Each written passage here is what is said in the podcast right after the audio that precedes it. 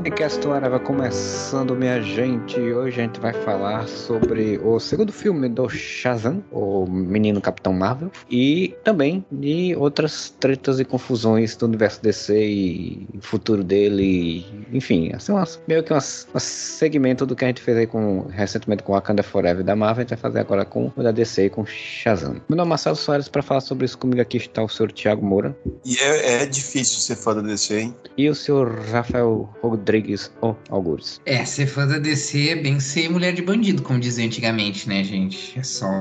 Cara, apanha, apanha, apanha e tá sempre voltando, né? Pois é, né? A gente, quando a gente tem, acha que tem um pouquinho de esperança, aí você vê umas coisas que você disse, nossa senhora, como é que pode uma, uma, empresa fazer isso, né? Então a gente vai conversar um pouco sobre isso, mas antes, vamos conversar um pouco sobre esse filme do Shazam, que, assim, é uma continuação, né, do primeiro Shazam de alguns anos atrás, acho que é o Shazam de 2019, é? 18?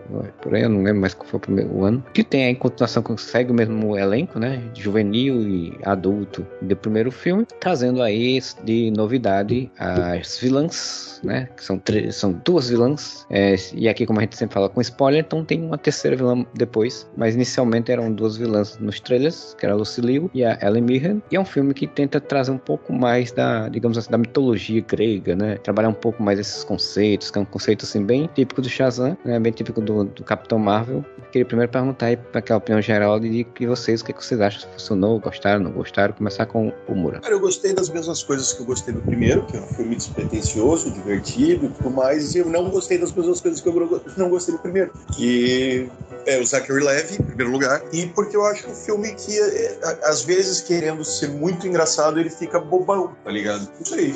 Mas é um filme que me divertiu, é uma boa sessão da tarde. E, e eu gostaria de acrescentar uma coisa que seria importante a gente pincelar sobre Adão Negro também, porque eu quero falar mal desse filme.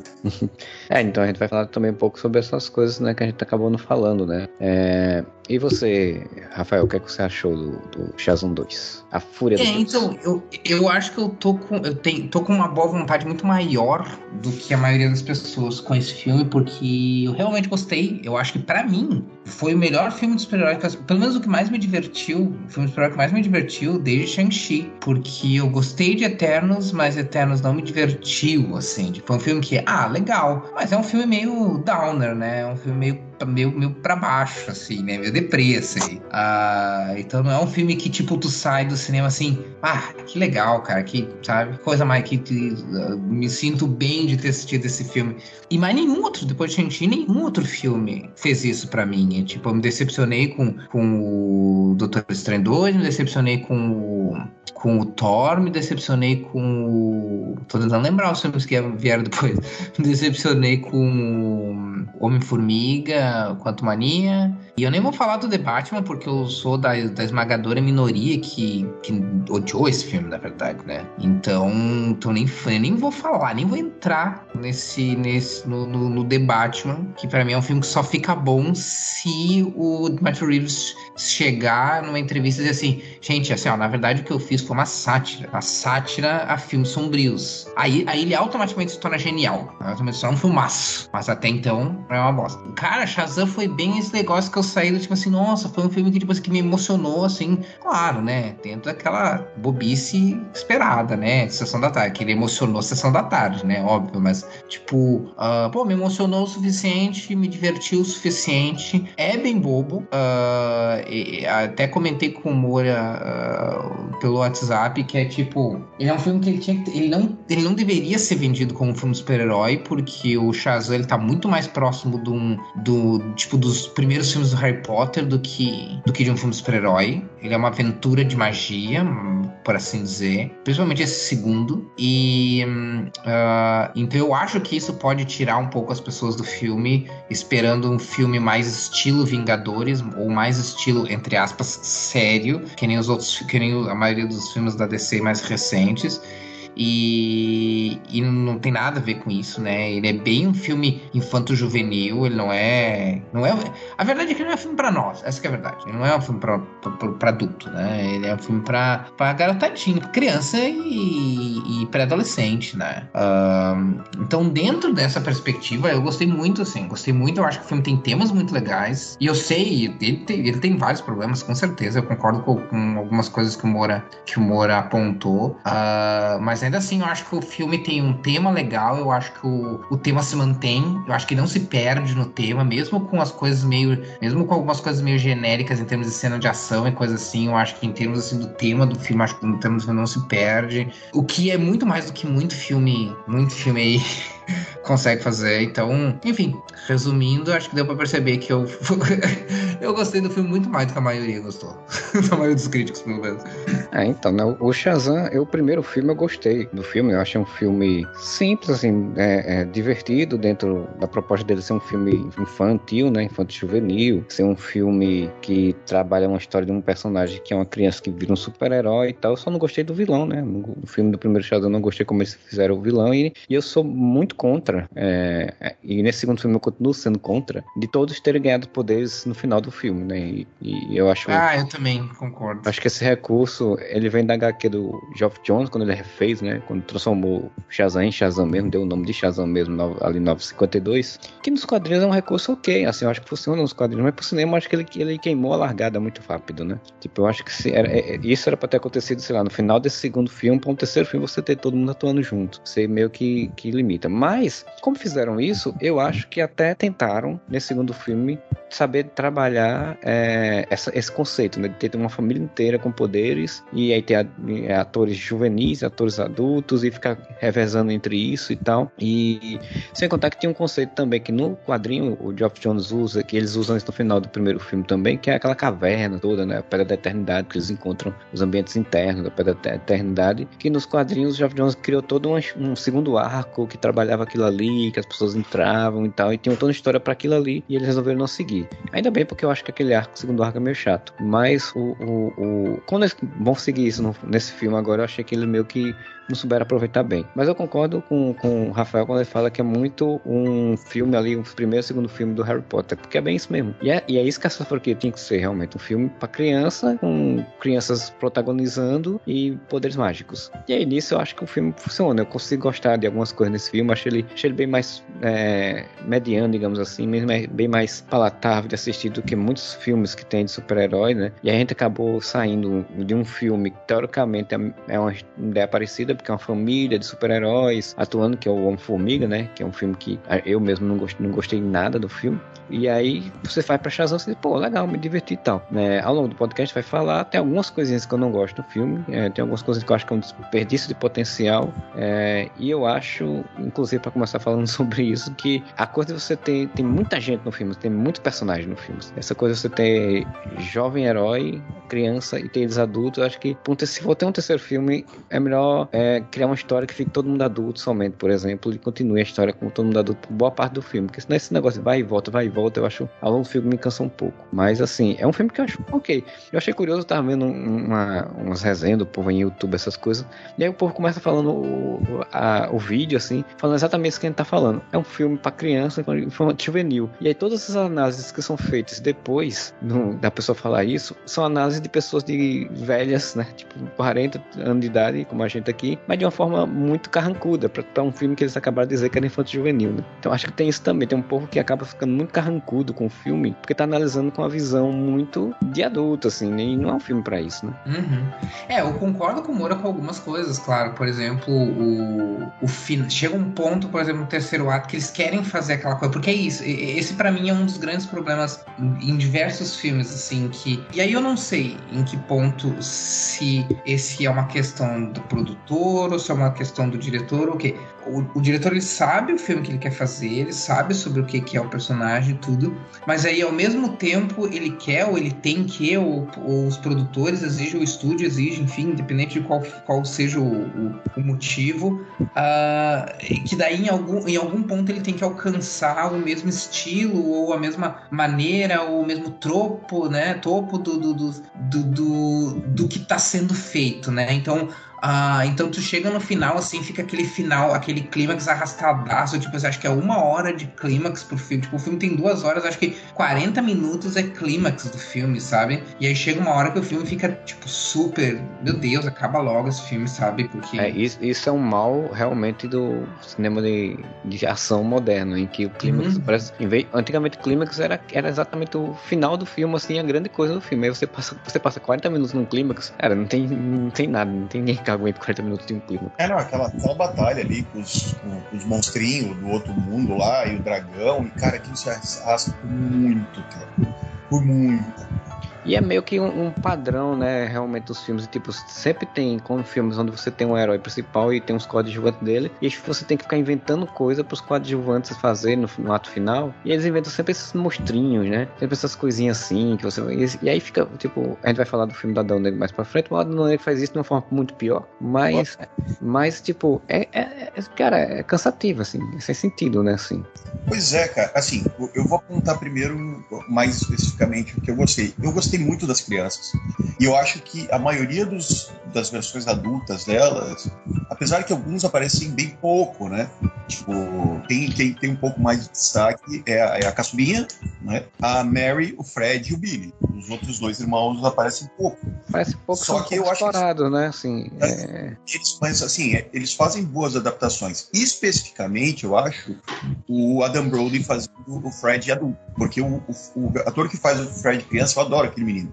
Né? Ele, ele fazia It, ele é a melhor criança de It, inclusive, é, que era o, o, garoto que tinha mania de doença, né? Que era hipocondríaco. E, e ele faz muito bem o Freud Freeman aqui. Ele é um adolescente, muito adolescente, né? E quando o Adam Brody faz, ele é o mesmo adolescente, sabe? Tipo, ele é meio zoeirinho, assim, tem aquela cena que os carros estão caindo ele fica, ah, ah, ah, a zoeira tá leve, sabe? Tipo, é umas piadas que funcionam e parece que é o mesmo personagem. Mas aí, e a, a menina que faz a caçula a adulta, ela interpreta uma criança, sabe? Tipo, ah, gatinhos, fofinhos e tal. Pô, é mó legal. Só que, cara, será que ninguém, o diretor da produção, ninguém pegou e pensou em, em chamar o Asher Angel e o Zachary Levi, botaram uma sala e dizer assim, ó, combinem a atuação de vocês? Porque é completamente diferente. É completamente diferente. Eu, eu fiz até esse exemplo bizarro, que eu costumo trazer esses, essas comparações bizarras, comentei com o Marcelo que acabou de acabar uma novela bem ruim, chamada Quanto Mais Vida Melhor, só que tinha uma coisa interessante nessa novela. Os personagens, na metade da história, mudavam de personalidade. Tipo, Sexta-feira Muito Louca, tá ligado? Trocavam de corpos. E daí, cara, tu vê tinha Giovanna Antonelli e Vladimir Brista. Quando Vladimir Brista começa a interpretar Giovanna Antonelli, a Giovanna Antonelli começa a interpretar o, personagem Vladimir Brista, ela tá com os mesmos cacuetes, o mesmo jeito de falar, o mesmo jeito de andar, tá ligado? E os mesmos trejeitos. Mas por quê? Depois fui fazer uma pesquisa e antes da novela começar, quando eles foram fazer a preparação de elenco, os quatro protagonistas que depois iam trocar de, de corpos, eles foram instruídos a montar os seus personagens juntos para combinar qual é o jeito de falar, os trejeitos e tal. Então eles construíram esses personagens juntos. Isso é uma novela.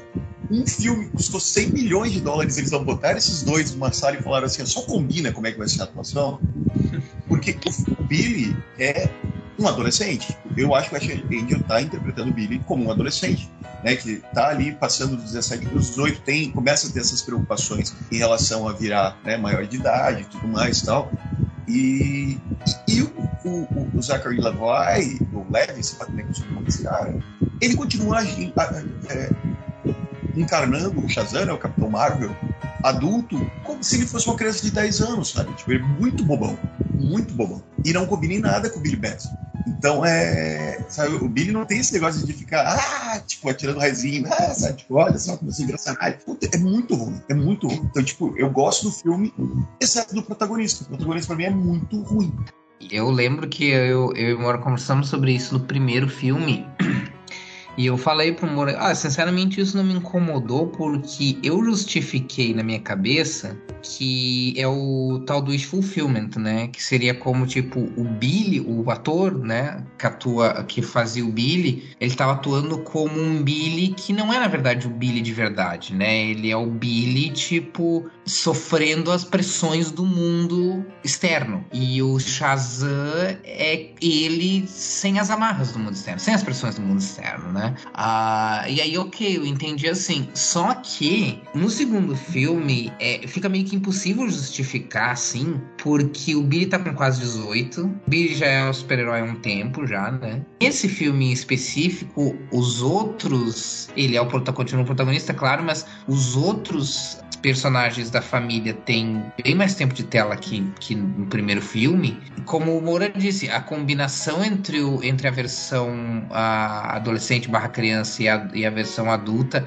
é muito melhor nos dos outros tu contrasta o Zachary Levi, o ator que faz o Billy Batson, com o ator que faz o Fred e o Adam Brody que faz o Fred adulto, e a menina que faz a Darla e a, e a atriz que faz a Darla adulta, cara, parece que tu tá vendo a mesma pessoa adulta. E tipo, a, a menina que faz a Darla, a, a, atriz que faz a Darla, inclusive, ela, tipo assim, é, é tipo, a, a, menina que faz a Darla tá mais, tá um pouquinho mais velha, mas ela ainda é criança, né? Ela só tá um pouquinho mais velha. E a atriz que faz a versão adulta consegue fazer esse ajuste mínimo, assim, dela continuar aparecendo mais criancinha, mas ao mesmo tempo não parecer super criança, sabe? É, e aí, e, e ela, mais especificamente ela e o Adam Brody que faz o, o, o Fred adulto, é, cara, é uma diferença muito gritante pro, pro, pro Shazam, porque eu olhava para esses, pra, esses, esses atores adultos e realmente parecia que eu tava vendo as versões adultas das crianças, sabe? E, do, e dos netos, as versões mais jovens. Ah, então aí fica muito difícil justificar o Zachary Levi, Levi continuar interpretando o Billy como se o, como se o Billy fosse o Billy dos quadrinhos, do, dos gibi mesmo, né? O Billy lá da década de 40, que tinha 10 anos, né? E não o, o, o Billy, vamos dizer assim, com quem ele compartilha o personagem no, no filme, né? Então isso, isso é realmente uma coisa bem difícil de,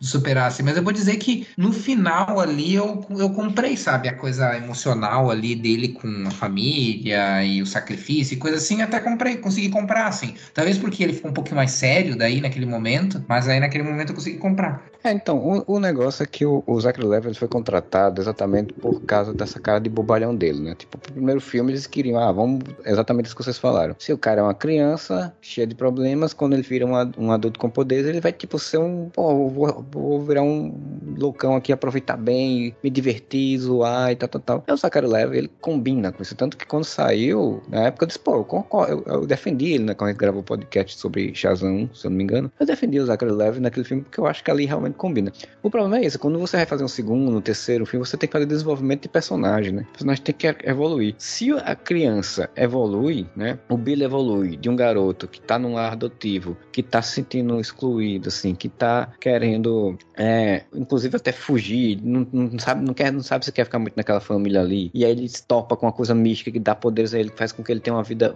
de adulto, ele, pô, aquele deixa ele muito loucão, assim, né? Muito, querendo aproveitar bastante. No segundo filme, o Billy, ele tá mais velho, o que isso já denota normalmente, né, é, é crescimento, né, do, do personagem, só fisicamente, e ele tá mais preocupado, porque ele tá preocupado com o dinheiro da família, se vai, se ele vai, ele tá falando 18, ele vai ter que sair do sistema de adoção, ter que ir embora, ele já se apegou à família, já se apegou a todo mundo, aos pais, à mãe, é, inclusive ele não chama a mãe pela mãe, ele faz um momento de chamar ela pela mãe, que foi um momento pra mim, que é um momento um tanto forçado, né? não senti esse drama todo no filme pra, desse negócio de chamar de mãe não, mas é, enfim, e aí o Billy está nesse momento, então era natural que quando ele crescesse, ficasse adulto, ele quisesse ser assim também quando fosse adulto, tipo, não, temos que, não, tem que ser uma pessoa séria, tem que ser uma pessoa, vou fazer as coisas direitinho, agora eu vou fazer as coisas direitinho, assim, né? tipo, se, se tá, a gente tá fazendo ação e tá dando errado, vamos treinar, vamos não sei o quê, mas não parece, né, parece que as coisas é muito jogadas. E aí eu acho assim, eu acho um dos grandes problemas de você ter todo mundo com poderes é isso, você não consegue,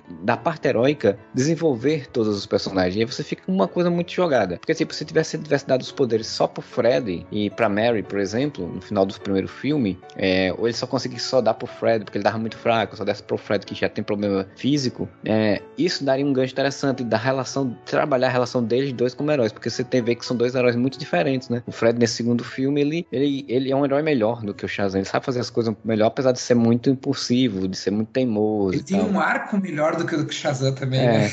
E o Shazam, o Billy, quando é criança, ele quer que todo mundo haja junto, todo mundo esteja junto, pense, trabalhe, faça as coisas direitinho. Quando ele vira adulto, ele meio que quer fazer isso, mas ele não, não faz isso, ele não desenvolve isso. Ele fica meio que, vamos fazer, vamos fazer, mas não faz, né? Tipo, fica coisa meio que jogada. Então não consegue desenvolver. Então, esse é um problema, né? É, e aí sim, eu concordo. No último ato, quando é, a, a, coisa fica realmente séria, que aí exatamente quando ninguém mais tem poder, só ele tem poder, ele fica um personagem mais interessante, porque ele fica de fato preocupado querendo fazer as coisas de uma forma séria. E aí o personagem melhora. É, eu acho que é muito. O texto também, quando, quando vai escrever pro Shazam, parece mais bobo do que o, o texto Sim. quando ele é o Billy. Sim. Ah, mas a atuação do Zachary Levi, para mim, ela me irrita muito. Eu nunca gostei do Zachary Levi como ator, pra falar a verdade. Nem em Chuck, nem quando ele fez Heroes, eu nunca achei ele engraçado. Eu acho ele forçadaço. E, e como já comentei com vocês, uh, para mim teriam opções muito melhores para esse papel. O Ashton Kutcher, que é um pouquinho mais velho que o Zachary Levi, seria um Shazam melhor. Porque ele, ele é o clássico galã bobão, né?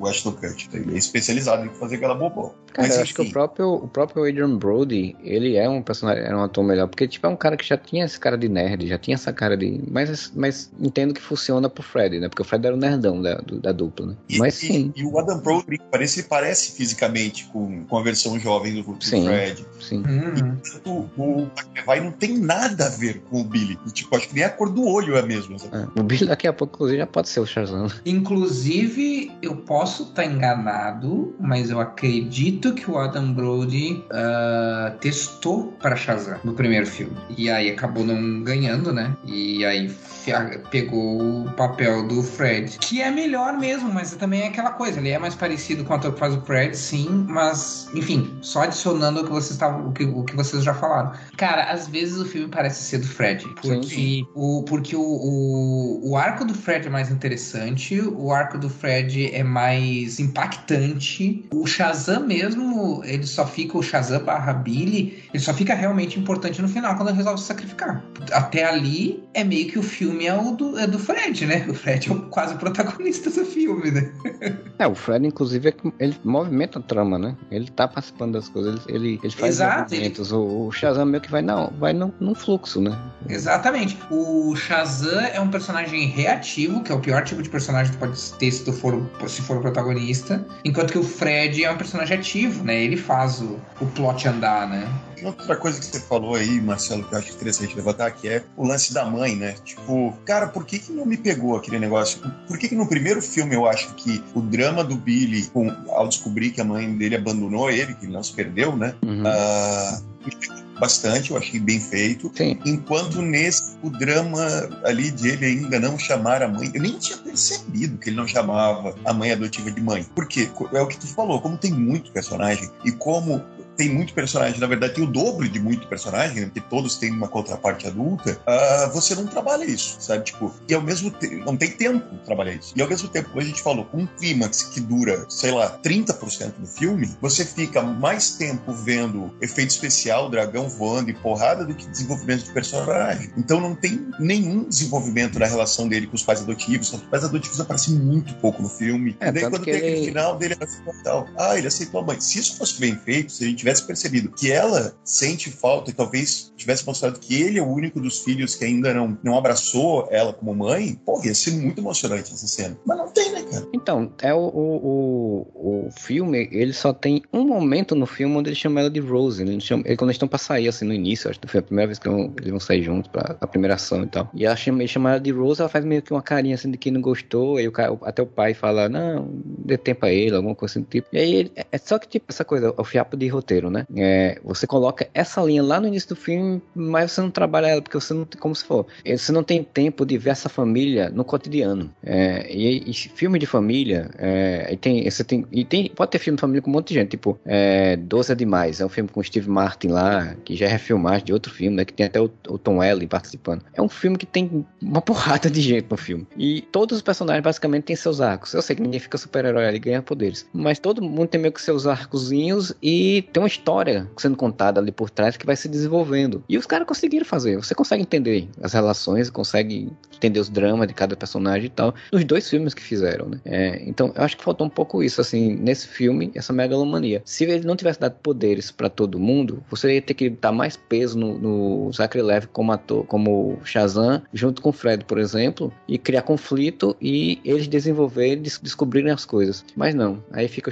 o, o Zachary Levi tendo que depender da Mary Marvel, saber as coisas, ou de uma caneta explicar as coisas, né? Então, é, é, é isso para mim incomoda bastante é bem possível, isso não é eu defendendo o filme, mas é, é, é bem possível, bem provável, inclusive, que o filme tivesse uma, um, maior, uh, um maior foco nessas questões. Só que aí tá um dos grandes problemas dos. Uh, da percepção que os estúdios têm sobre o filme blockbuster. Não é o problema dos filmes blockbusters, e sim a da percepção que os, que os produtores têm do, dos filmes blockbusters, que é a ideia de que, ok, esse filme precisa ser mais curto, então a gente precisa cortar coisa. O que, que a gente vai cortar? Não vamos cortar cena de ação, não vamos cortar cena de correria, vamos cortar cena parada. Vamos cortar cena do, do pessoal, cena de diálogo, cena do pessoal conversando, vamos cortar cena dramática eu sempre penso no quão raro que é o que aconteceu com o Vingadores Ultimato. Sim. Para pra pensar, o Vingadores Ultimato, ele tem um primeiro ato, tirando aquele prólogo, que toda aquela parte até a gente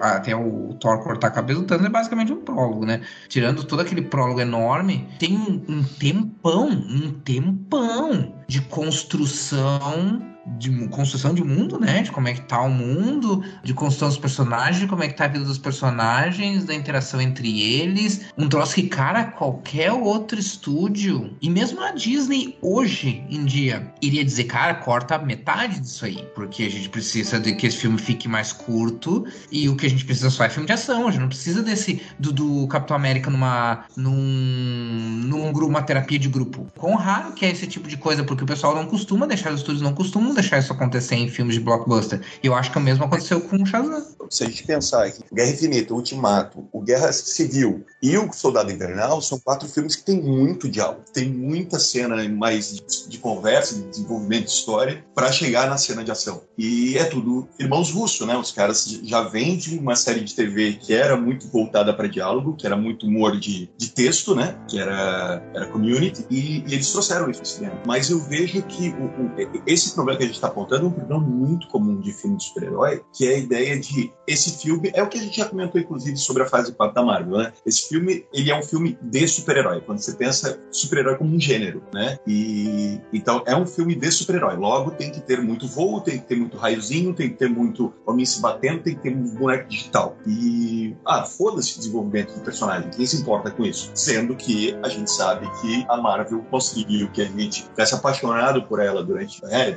tantos anos, exatamente por desenvolvimento de personagem. Não é porque, ah, não, tem um cara ali tirando o raiozinho da mão que eu achei massa. Não, tipo, se interessa pelos personagens. E eu acho que Shazam, fora o Fred, que é o que a gente vem enaltecendo aqui, ele não consegue fazer isso com os outros personagens, sabe? Tipo, ele quer dar uma função para os outros personagens na história, mas eles não têm, sabe? E, e não tem, eles não aproveitam nem, tipo, ah, o, o filho que é mais é, intelectual, ele podia ser o cara que descobre as coisas, sabe?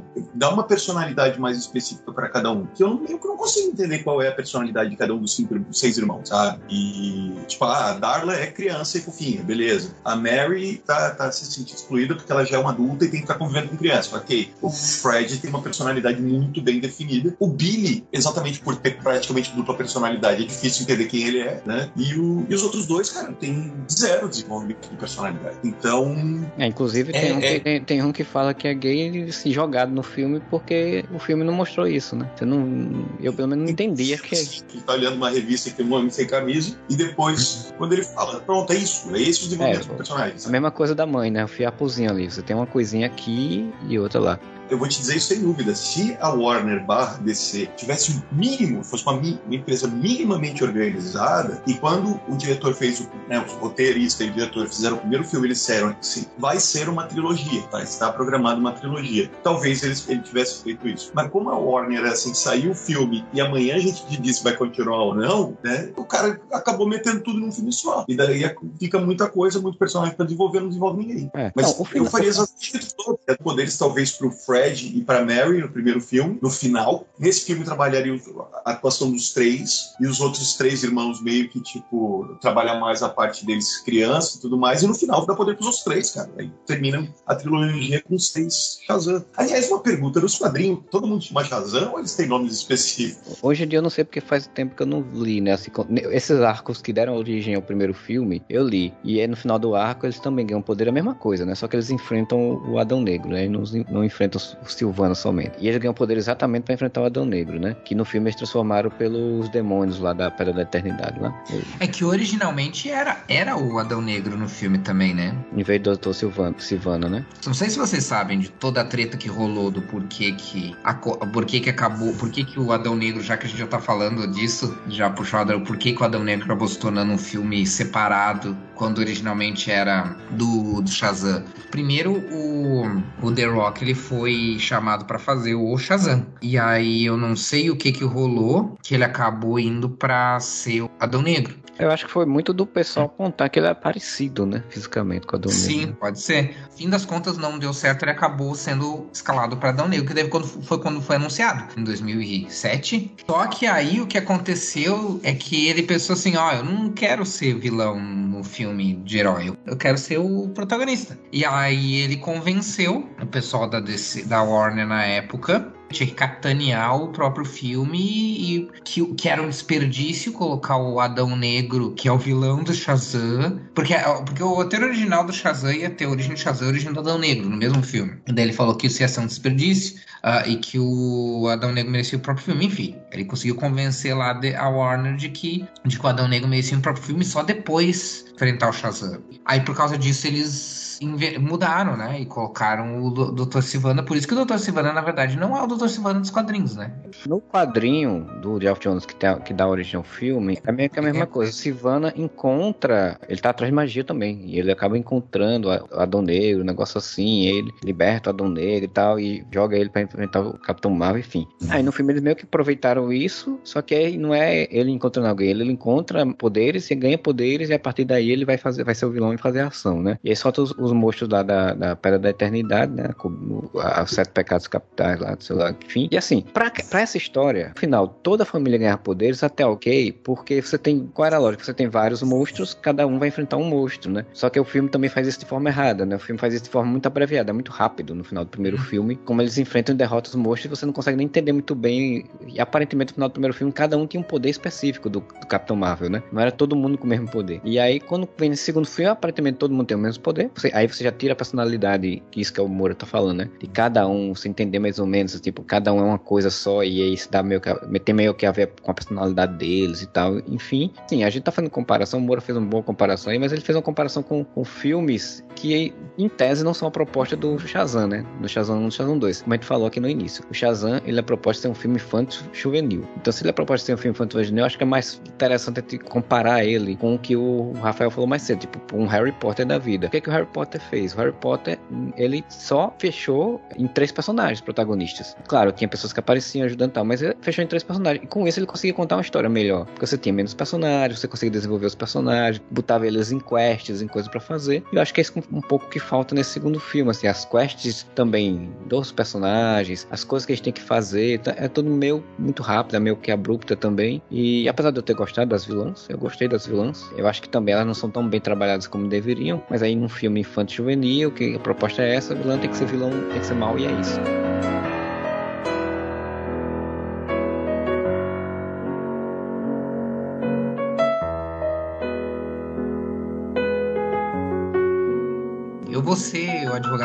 Assim, porque, tipo, honestamente, eu não vejo nenhum problema nos vilões ser mal por ser mal. Também, também. Porque de boas, assim, contanto que isso ajude. para mim, assim, é o filme do herói, o herói é o, é o cara que tem que ter um bom desenvolvimento. O que também não foi muito que não aconteceu muito, né? Mas não vou entrar nessa questão. Então, tudo bem, para mim, tudo bem se o vilão for mal por ser mal, desde que seja um vilão legal, sabe? É. Delas ali, o lance é que, tipo, o filme pareceu que achava que os poderes das vilãs eram muito mais óbvios do que realmente eram. Eles explicavam de um jeito, não, o poder dele, ah, ela tem o poder de acesso. O que raios isso significa? Eu não entendi a comparação com o que ela fazia, com o que a guria fazia, sabe? Sim, sim. Ah, ela tem poder sobre os elementos, tá? Ela faz uma redoma de quê? Que tipo de elemento que é? Tipo, sabe? Tipo, não. Sim, sim.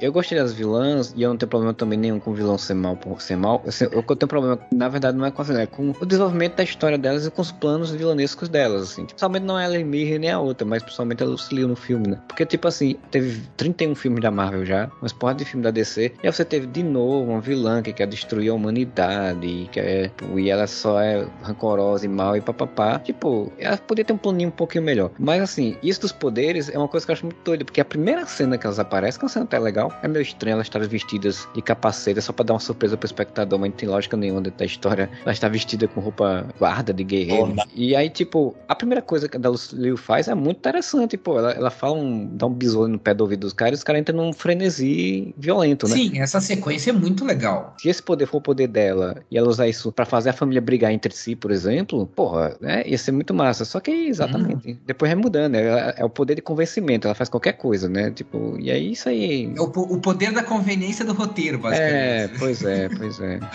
Os poderes de nenhum dos personagens, nem mesmo do Shazam, são bem definidos. Porque, tipo assim, ok, joga raios e ele é super forte. Tipo, a gente sabe os poderes do Shazam, mas não nem existe, não, sabe?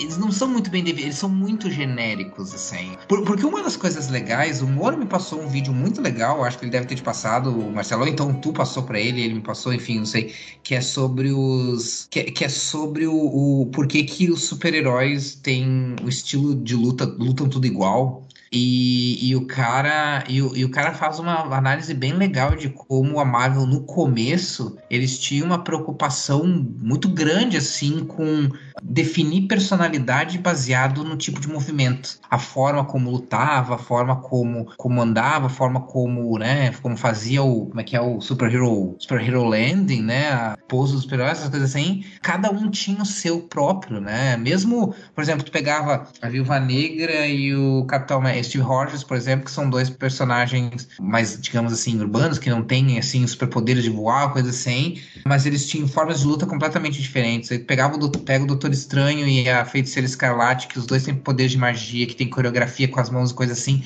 são completamente diferentes as, as formas de gesticular, assim. Então, questão de usar o movimento e usar o gestual e usar a linguagem corporal como forma de personalidade, mesmo como parte da personalidade do personagem. E tu não vê isso mais mesmo nos filmes, mesmo nas, nos filmes e séries da Marvel, tu não vê isso mais. Tu não vê mais essa preocupação em, em realmente fazer a fisicalidade. Esse é, o, esse é o termo que eu queria. Que eu tava tentando encontrar. De fazer a fisicalidade informar sobre o personagem. No Shazam, sempre foi muito genérico. Mesmo no primeiro filme, sempre foi muito genérico nesse sentido, né? Tipo, nem a fisicalidade, nem os poderes, nem nada informa muito sobre o personagem. E, o, e isso acaba, no caso do 2, aí acaba também respingando nos, nas vilãs, né? Que é, os poderes eles são muito jogados assim para serem, ah, vamos fazer uns ou conveniência para conveniência, o que, o que for conveniente na hora que a gente precisar, como no caso do, da personagem Lucille, ou então tipo, ah, vamos fazer uns poderes que sejam legais, tipo da menina lá, né, que é a mais jovem. Pô, o que a guria faz tipo não combina com o tipo de poder que eles dizem que faz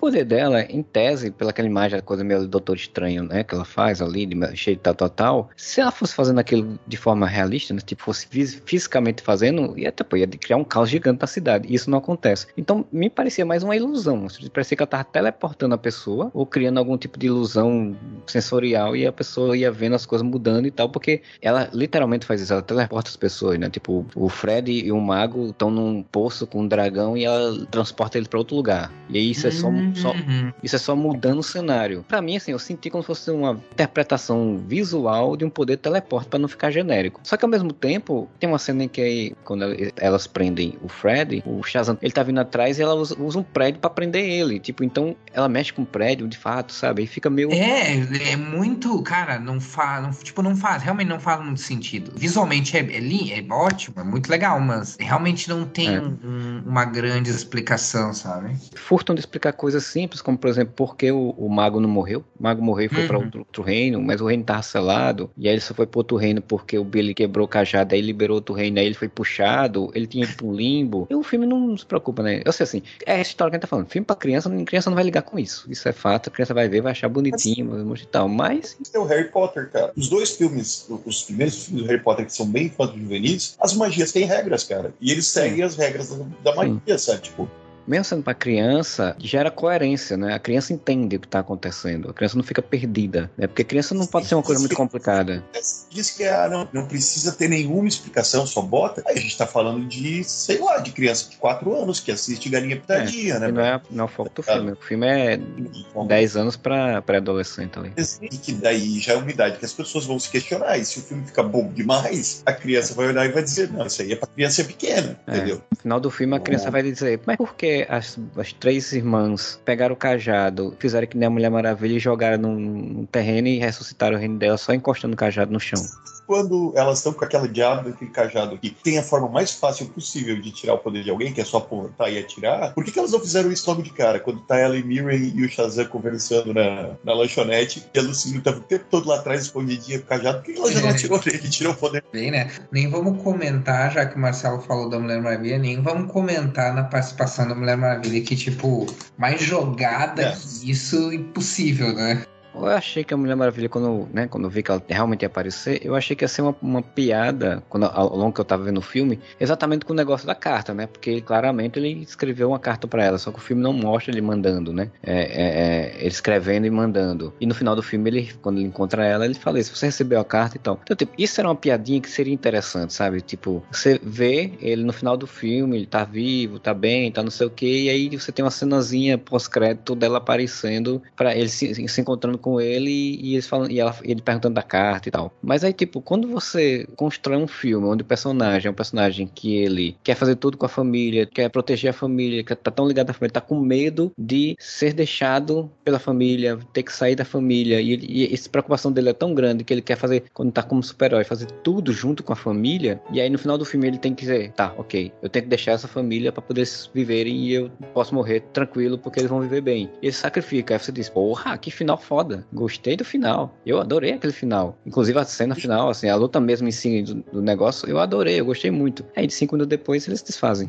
Era, era pra ele ter morrido mesmo, só que mudaram o final. Restaurar a magia e com isso eu vou ressuscitar o Billy. Caralho, velho, da onde? E não. E daí eu te pergunto uma coisa, Marcelo, que eu perguntei pro, pro Rafael. Que família é essa que pegou o corpo do menino morto, enterrou numa cova rasa foi para um outro reino. Aí cara, não, porque ele é digno de ser enterrado aqui, mas o outro reino não estava morto, não estava destruído, né? Não existia mais, estava acabado. Eu não me importaria que fosse assim, ah, mas é um final, ele morreu, um final meio para baixo e tal. Cara, eu não me importaria que o final terminasse com a galera chegando dizendo assim, ó, oh, gente, daí tipo todo mundo triste, daqui a pouco chega a Mary ou chega o Fred, diz assim, gente, nós somos a família Shazam, tem essas portas aqui, tem um monte de dimensão, a gente enfrentou o dragão, vamos dar um jeito de descobrir como trazer ele de volta, sabe? Vamos, ó, vamos descobrir um jeito, a gente consegue, tipo, a gente conseguiu, a gente chegou até aqui, ele sacrificou a vida por nós e tal, vamos, a gente, sabe, tipo, que terminar uma nota positiva, mas sem, sem ele ressuscitar, sabe? Porque você só... tem um gancho ótimo pro terceiro filme, né? O, o, Jack Sparrow aconteceu isso, né? Ele morreu num filme e no outro filme e os caras foram atrás dele. Aí eu acho que seria uma coisa interessante, uma coisa entre aspas realista, né? Na, bem, bem entre aspas, na falta de um termo melhor, mas alguma coisa do tipo assim, ó, oh, ok, houve realmente uma consequências para todas as coisas que aconteceram, mas ao mesmo tempo termina nessa, terminaria nessa nota positiva de que, gente, a gente tá num mundo que existe magia, que sabe, que existe mágica, tipo, talvez seja possível, talvez a gente pode, a gente pode ter esperança de que talvez ele volte, sabe? Pô, eles tinham, eles tinham a chance, inclusive, porque assim, como ele era um ser que tinha duas, duas, duas formas dentro de si, e num mundo de mágica, e como o mago, de alguma forma, sobreviveu à morte e tava no reino dos deuses, cara, você tinha uma possibilidade ótima num terceiro filme de fazer uma quest atrás de tentar, tentar uma forma de ressuscitá-lo, e você vê que a essência do Billy, a essência do, do Shazam coexistem num outro mundo, numa outra dimensão aí, no mundo místico. E como se fossem duas pessoas diferentes. Duas pessoas separadas. os dois atores pra, pra interagir, né? Vai ser interessante. Que é isso que a gente tá falando. Os filmes de super-heróis, eles meio que foram perdendo muita coisa ao longo dos anos. Essa ousadia de tentar pensar coisas diferentes, além, né? Não um lugar comum. Esses últimos filmes da Marvel e esses, até os últimos filmes da DC também têm mostrado isso, né? O último filme que, pra mim, de super-herói terminou, que eu falei, caralho, cara cara, foi o Homem-Aranha. Termina com todo mundo esquecendo o Peter e, tipo, apagando toda a vida do Peter Parker, tá ligado? De resto, mesmo... o final é sempre morreu, mas passa bem, né? E mesmo o Homem-Aranha, é que é um final muito triste, né? Ele, tipo, ele perdeu a, a tia, perdeu todo mundo, não tem mais família, perdeu a Mary Jane, perdeu o amigo, deu tudo, mas termina positivo, né?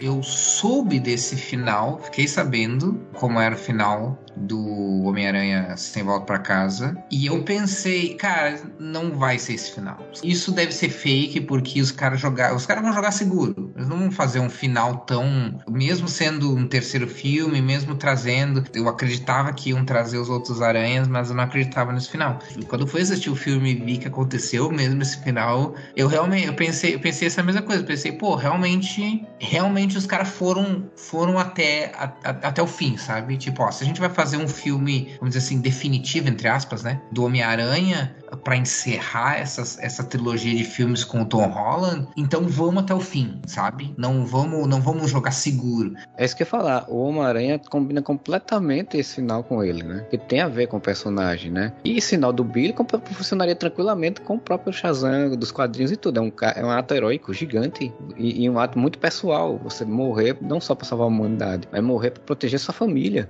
Dinheiro vem e vai. A gente sabe disso. A coisa mais importante na vida vão ser sempre as pessoas que estão aqui. Aqui e agora. Saúde, minha família. Saúde. Saúde. Saúde aliás, duas piadas que me pegaram nesse filme, tá? Essa do Velozes e Furiosos e quando eles mandam a carta pra, pra Ellen Mirren, ela começa a ler, só que ela começa a ler Sim. tem todos os diálogos que eles falaram. Essa é muito boa. Essa é muito boa mesmo. Pô, a Ellen Mirren é ótima, né, cara? Ela lendo séria, né? Tipo... Cara, a Ellen Mirren é uma atriz tão foda que, que ela, tipo, a personagem dela não é tão trabalhada, é meio, meio estereotipada, meio padrão, assim. Mas ela consegue dar um caráter tão bom ao personagem. Assim, eu, eu, gostei de tanto. A Lucy Liu também tá fazendo bem do que mandaram ela ela fazer, né? De ser uma, uma vilã raivosa, né? Mas a Ellen Mirren tá fantástica, cara. Não, vou muito longe. A Ellen Mirren é o personagem que só funciona por causa do ator, né? Fechando o Shazam, né? Que dá pra se divertir, não é grandes coisas assim. Não vai ficar na memória. Acho que se passar na, na, na, sessão da tarde, que é como todo mundo tá dizendo que ele é, eu não vou assistir, porque é um, um filme assim, qualquer coisa. Mas, de fato, assim, depois de você ter visto um Adão Negro, que é um filme da Mena concordam, é um filme muito fraco, muito fraco, assim, um filme muito fraco. E que é um filme que, em vez de me divertir, eu passei raiva. Eu fiquei tendo, ao longo do filme, eu fui tendo raiva com o filme. Então, é um pouco mais agradável o Shazam de fato. Mas a gente pode já, enfim, realmente entrar no Adão Negro e depois a gente falar sobre os outros projetos que a DC anunciou. Adão Negro é basicamente a ego trip do The Rock, né? É, primeiro, o filme, o roteiro é uma bosta, o roteiro é uma bosta completa. Ele parece muito um filme que se faria nos anos 90 de super-herói, quando ninguém sabia direito ainda como fazer essa porra. Sim. E e, cara, ele, ele usa os clichês. O garotinho que ajuda. Caralho, muito ruim. Eu acho tão ruim esse filme. Eu lembro quando eu terminei de assistir, eu pensei assim: eu gostei disso. Eu tô com essa sensação de raiva. Porque, cara, assim, ele bem, Shazam é um filme raso, é um filme raso, mas Adão Negro não, não, dá nem pra ser raso, porque não tem nem profundidade, sabe? Tipo, é, é, é, absurdo, cara. É absurdo o que foi feito nesse filme. Eu acho muito doido que, assim como o Rafael contou aí, né? Tava contando aí que o filme é em 2007, ele foi contratado, que ele convenceu de fazer um filme dele. Então, é um filme que teve muito tempo de, pra ser feito, né? Muito tempo a ser pensado. Assim como o filme do Homem-Formiga também, né? Tipo, o primeiro filme do Homem-Formiga, ele é antes da Marvel Studios, então ele teve muito tempo a ser pensado. E o Adão Negro, quando você vai ver, é tanto tempo para isso, né? Para um filme com uma história, com um personagem sem carisma, com uma história rasa, fraca, com um vilão que que, que, que não tem uma interessante, nem como vilão, nem como anti-herói, e que também com um humor, que ao mesmo tempo ele quer ser, ele quer ser, ter humor, é um humor horrível. Então, tipo, é, e aí me deu muito mais raiva porque botou a Sociedade da Justiça no jogo, que é uma equipe que eu adoro, num filme merda desse, né? Mas só botou porque era porque não é. conseguiu usar a liga, né? Porque ele queria usar a liga, não conseguiu, aí teve que ficar com a, a sociedade. Com a sociedade da Justiça. É, né? né? Porque, tipo, né, Sociedade da Justiça, Liga da Justiça, é porque não muda o nome, o nome é tudo igual, né? Porque tem, que a gente não falou das cenas pós-créditos, inclusive, do Shazam, né? Que eles é, fazem essa é. piada. É interessante falar, depois a gente fez um comentário sobre Adão Negro, porque tá totalmente ligado uma coisa na outra, né? A gente é. entrar na treta. O, o, mas, cara, olha só, o, o troço é tão egotrip do, do, do, The Rock que, cara, deve ter escrito em contrato dele que ele não pode apanhar de ninguém no filme, sabe? Porque, cara, ninguém tem chance com Adão Negro no filme, não tem graça, sabe? Tipo, chega a Sociedade da Justiça ninguém tem chance contra ele. O Senhor Destino, que tem poderes místicos não tem chance contra ele. O, o Gavião Não, Negro só apanha dele. coisa, cara, pra mim é a, a- a mai- a maior. Bom, talvez não seja a maior, mas a maior. ah, o maior pecado do Adão Negro foi. Pra, pra ver como. E aí eu, e aí eu entro, vou entrar na questão do que, que eu acho que é a principal diferença entre Shazam e Adão Negro, tá? O filme Shazam 2 e Adão Negro, no caso.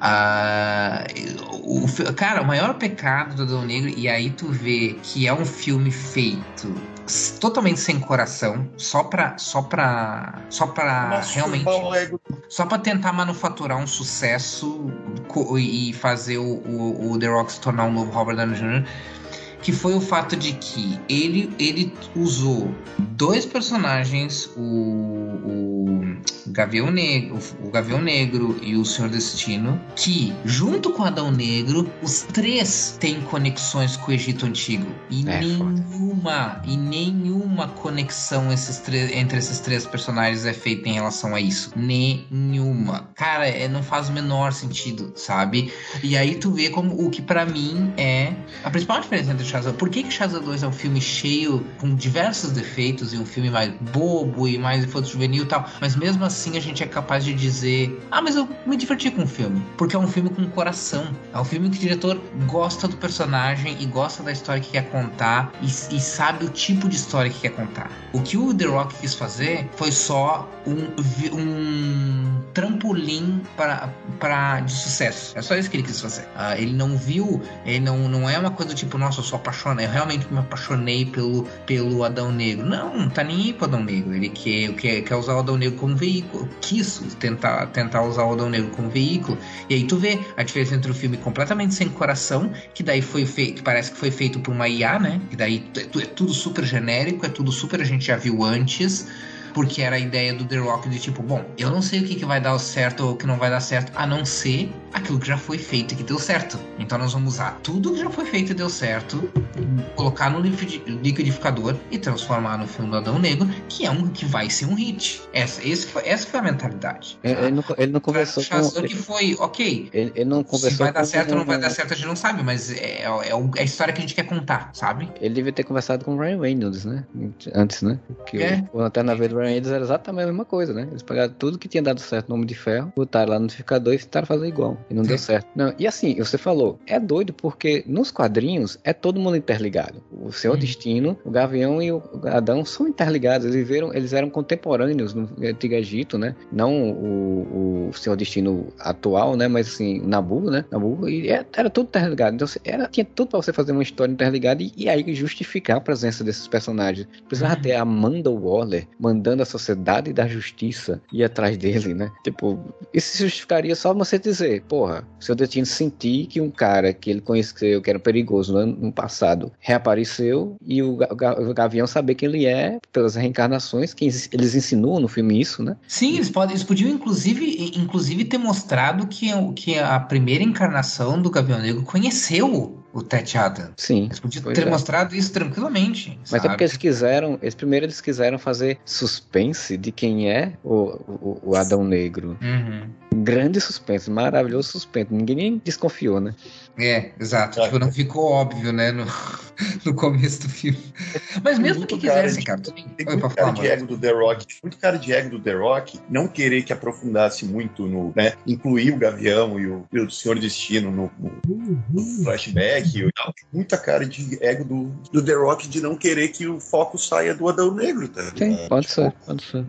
Cabeça dele deve ser, não, esses dois aqui, eles só servem pra ser saco de porrada do, do Adão Negro, pra mostrar que o Adão Negro é mais foda do que eles. É isso, sabe? Tipo, Esse filme, eu eu falei da sociedade, mas esse filme tem um negócio que, além disso que o Rafael falou, de juntar um monte de clichê e tal, mas ele tem um negócio que eu tenho muita raiva nesses filmes, quando eles, eles não podem utilizar outros- alguns personagens, eles vão, pegam lá o catálogo do personagem e saem jogando, né? Fizeram isso com a sociedade e fizeram isso com a Intergang, cara. Eu acho a Intergang, eu, acho, eu, sempre, eu sempre defendi que a Intergang devia aparecer nos filmes do Superman, né? É, é, tipo, se a primeira, sei lá, se não fosse a primeira ameaça, tipo, aquela, aquela, todo filme super-herói tem uma primeira grande cena de ação, né? E, tipo, eu sempre defendi que essa primeira grande cena de ação num filme do Superman tinha que ser a Intergang, porque a Intergang é um personagem, são vilões clássicos do Superman, tem alta tecnologia, poder gerar situações interessantes de ação e tal, enfim. Aí os caras vão lá e gastam também a Intergang numa coisa totalmente nada a ver.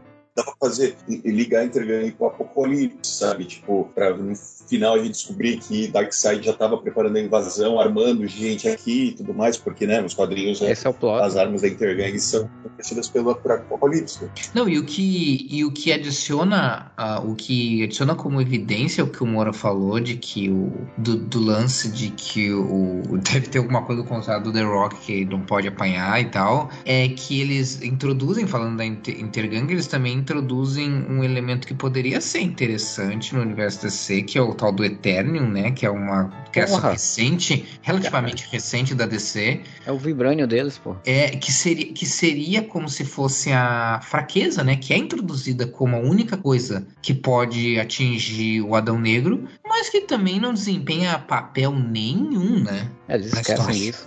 É, é, é, é, me parece muito revisões de roteiro ou ideias que eles quiseram pra, pra roteirismo, né? Tipo, ah, naquele momento eles precisavam que eles sofressem um ataque pra poder ficar vulnerável, pra poder o- a mulher e o, e o garotinho e o outro levarem ele pra algum canto, né? E aí, tipo, o que, que a gente vai fazer? Ah, vamos, ele vai se sofrer uma bomba, né? Vai ter algum tiro é, de canhão, sei lá de quê. Mas como é que ele vai ser derrotado se eles não derrotam ele? É, então a pedra que eles têm lá deixa ele fraco e, e derrota ele. Mas aí depois não precisa disso no roteiro mais, né? Aí deixa pra lá. É um troço. Mas duas coisas que aí, que é- uma que dá pra comparar bem com o Shazam. Eu falei do, da cena final, do clímax final, que a gente comentou que sempre tem que surgir os soldadinhos genéricos pro, os outros personagens enfrentarem, né? E em Shazam, pelo menos, os soldadinhos genéricos têm uma certa personalidade, são ani- animais mitológicos, né? Tem Quimera, tem Pegasus. Pô, e os efeitos ficaram bons, hein? Eu gostei bastante. Por um filme que custou 100 milhões, os efeitos são bem bons. É, é mal, é mal usado porque, enfim, né? Mas é, ficou até ok. Pelo dos personagens, os monstrinhos que aparecem são justificados, né? Porque elas falam que a árvore da vida vai trazer a magia, mas como ela tá na Terra, ela acaba se corrompendo e criando monstros, beleza. Em, em Adão Negro, eu não sei nem se vocês lembram disso, mas quando o vilão vira o monstro digital eh, obrigatório de final de filme da DC, ele faz um exército de morto-vivo, do nada. Então, não mais absoluto nada. O que, fa o que os rumores que eu cheguei a ler, a, a ouvir falando, ler e tal, era de que aquilo ali originalmente eram pra ser a, população enfrentando a Intergang, né? É, O que faz todo sentido, né? Tipo, porque esse é o história da parece que história, se, inclusive, né? que se leva pra isso, né? É, o plot da história é essa, né? De, de- de eles estão defendendo o garotinho, a mulher e tal, sempre ficam defendendo que eles têm que se lutar contra a Intergang, que a Intergang é o problema e tal. Então a teoria é isso, só que aí, aparentemente podia ficar muito é, discurso revolucionário, sabe? Pro cinema americano. É, Mas é, e- é o todo os terroristas, cara. Então, tipo, não faz sentido eles acharem que, que não é um povo se levantando contra o seu governo. Poderia ser um, um problema. É, mas assim, porque dá a entender. É que a história ia ser o Esquadrão Suicida de novo, né? Dá a entender que, a, que o governo americano é, é, é- é- como é no Oriente Médio, né? É, é passível, né? Pode ter relações, pode até dar arma, ninguém sabe. Assim. Então, tipo, ou eles ficaram com receio de ficar muito é, discurso de revolta em regiões onde os Estados Unidos não querem que aconteça revoltas, ou eles acharam que ia ser muito parecido com o Esquadrão Suicida, né? É, Sabe, sabe o que eu acho que pode ser também, cara? Ah, porque o. Apesar do filme se passar tecnicamente, né, dentro do universo do Snyderverse, The Rock quis bater bastante nessa tecla de que super-herói não mata e que ele é que ele é um né, o vilãozão anti-herói porque mata e tal, não sei o quê. Sendo que, né, Liga da Justiça do Snyder são basicamente o Authority, né? Mas enfim. E eu acho que eles mudaram para poder justificar matar os mortos, entre aspas, né? Matar os mortos-vivos. Sim, Entende? sim, claro. Matar Para não, pessoas, pra pessoas não usarem força letal contra, contra outros seres humanos, mesmo esses seres humanos sendo, sendo terroristas, sabe? E tu falou com o do, do, do Esquadrão Suicida, e eu sempre falo, depois que eu vi o filme do Adão Negro, eu não sei se eu comentei com o Moura, mas, cara, eu sempre falo isso. Cara, como Adão Negro não seria um filme muito melhor se ele fosse, na verdade, o primeiro filme do Esquadrão Suicida e o Adão Negro não fosse o protagonista, e sim o vilão do filme, sabe? Eu ia querer. É. Não aceita. Seria, to- total a mesma vibe dos quadrinhos, né? Porque o Esquadrão Suicida tem essa- é- é- tinha bastante essa vibe de, de interferir em questões internacionais que o, que o governo dos Estados Unidos que quer interferir, mas não pode interferir publicamente, né? Então tem toda essa pegada. Uh, seria um super vilão super poderoso, né? Que, que daria super alto trabalho para eles. Pô, cara, seria um, o plot perfeito para um filme para um filme do Esquadrão Suicida. Desde que o Adão Negro não fosse o, o, protagonista e sim o vilão, né? O protagonista fosse o Esquadrão, né? Aí tu vê o quanto, tipo, já não dá mais para consertar DC, cara. no, no, cinema, cara. Já, já foi. É, na DC só daria para consertar se fizesse o que tinha que fazer, mas não vai fazer, que é um reboot é, completo, né? É, é, exato, que é começar do zero, né? Mas não é. vão fazer como não fizeram nos quadrinhos, muitas vezes só, sempre depois da crise infinita. É, a mesma própria crise não, não era completa, mas enfim. É, não, eu só, eu só queria citar esse negócio de, de, ser humanos matando os terroristas, mas, tipo, são terroristas, mas o discurso era muito de pessoas oprimidas atacando os opressores, né? Isso é um discurso muito complicado para um cinema americano, né? O cinema americano uhum. tem esse, pro, esse probleminha, né? De, porque ali não eram super-heróis, não era um esquadrão suicida que tinha poderes, não era um, um grupo de vilões, eram seres humanos, pessoas pessoas da região lutando contra os opressores. Então, eu acho que mudou muito conta disso, né? Aí ficou uma bosta, né? Que é isso que tô falando. É, sempre tem esses coadjuvantes que tem que fazer alguma coisa no último ato. Aí sempre é muito chatinho. E Sem contar. Todo mundo segue um garotinho que fica fazendo símbolo de vagina com a mão em cima da cabeça. que não tem lógica nenhuma, né? Enfim. E vai salientar né, que, tipo, o vilão, né? Da, do filme, né? É, que é aquele cara, né? Que é a versão do Shazam do, demoníaca, né? Porque o nome dele, inclusive, é isso, né? O nome de, de sete demônios e tal. Ele é um vilão do Shazam, no caso. Diabo, né? Tem que parecer um diabo, né? Precisava disso, né? Podia ser o ator mesmo, né? O ator como humano como era, ganhar poderes e virar o, vilão, virar o vilão e sair na porrada. Isso, uma regra, né? todo vilão final tem que ser digital. Não tem... Cara, com exceção de, sei lá, Aves de Rapina e do primeiro Man of Steel, eu acho que todos os vilões finais foram digitais. E aí tem uma coisa ainda pior nesse final, né? Que é, que é o Adão Negro, ele é, é, ainda é anticlimático, que ele, ele acaba muito rápido com o cara, né? Você tem a sociedade toda se fudendo, fazendo um monte de coisa lá, cria toda uma lógica e ele vai lá e acaba muito rápido, assim. O, o Senhor Destino se, se, se sacrifica pra nada.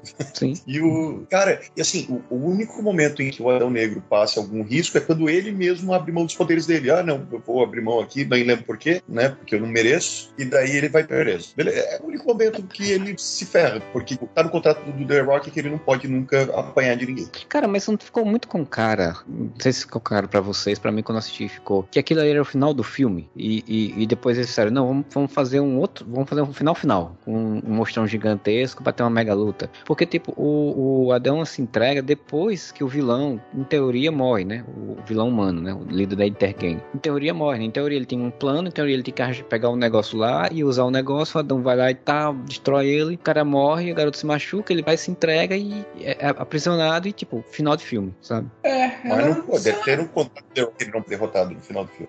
Não, isso deve ter, mas eu tô dizendo, roteiristicamente falando, aquilo ali é o final do filme, assim. Você tinha ele preso e ele voltaria no. no... Que eles inventam o Miguel que o plano do vilão é que ele tinha que morrer, e daí quando ele morresse, ele ia ganhar os. Ah, pá, pá, puta Sim, então, né? Por isso que eu digo assim, fica muito, fica muito cara que o, muita cara de que o roteiro final era aquele. Aí ele ia ficar preso, ia voltar. Dom Negro retorna em Liga da Justiça 2. O inimigo é o outro, né, agora. Se pensar na Intergang como os vilões, né? Sim. Que é o Sabak. E pensar na Intergang como, como os principais antagonistas do filme, como se o filme tivesse terminado ali mesmo. Por mais que eles tenham falado do, do, da coroa do Sabak lá logo no começo do filme, isso provavelmente foi re, reescrito, né? Tem muito a cara de que o Sabak foi enfiado ali para ter um vilão porrado, Sim. né? Porradeiro, né? Sim, pra ter um grande ato final com um é, Foi muito jogado, né? No... É que nem o, o, final da Mulher Maravilha 1, né, cara? Tipo, que tinha muita cara de que. E, e eu, se não me engano, isso de fato, né? Ela não ia enfrentar um monstro digital, ela ia enfrentar o carinha ia ser um embate ideológico, né? Um embate de uhum. discussão, né? E aí os caras, não, tem que ter uma batalhona gigante final. É filme de super-herói, porra, tem que ter isso. Sim, até porque dá a impressão que filme quer te dar uma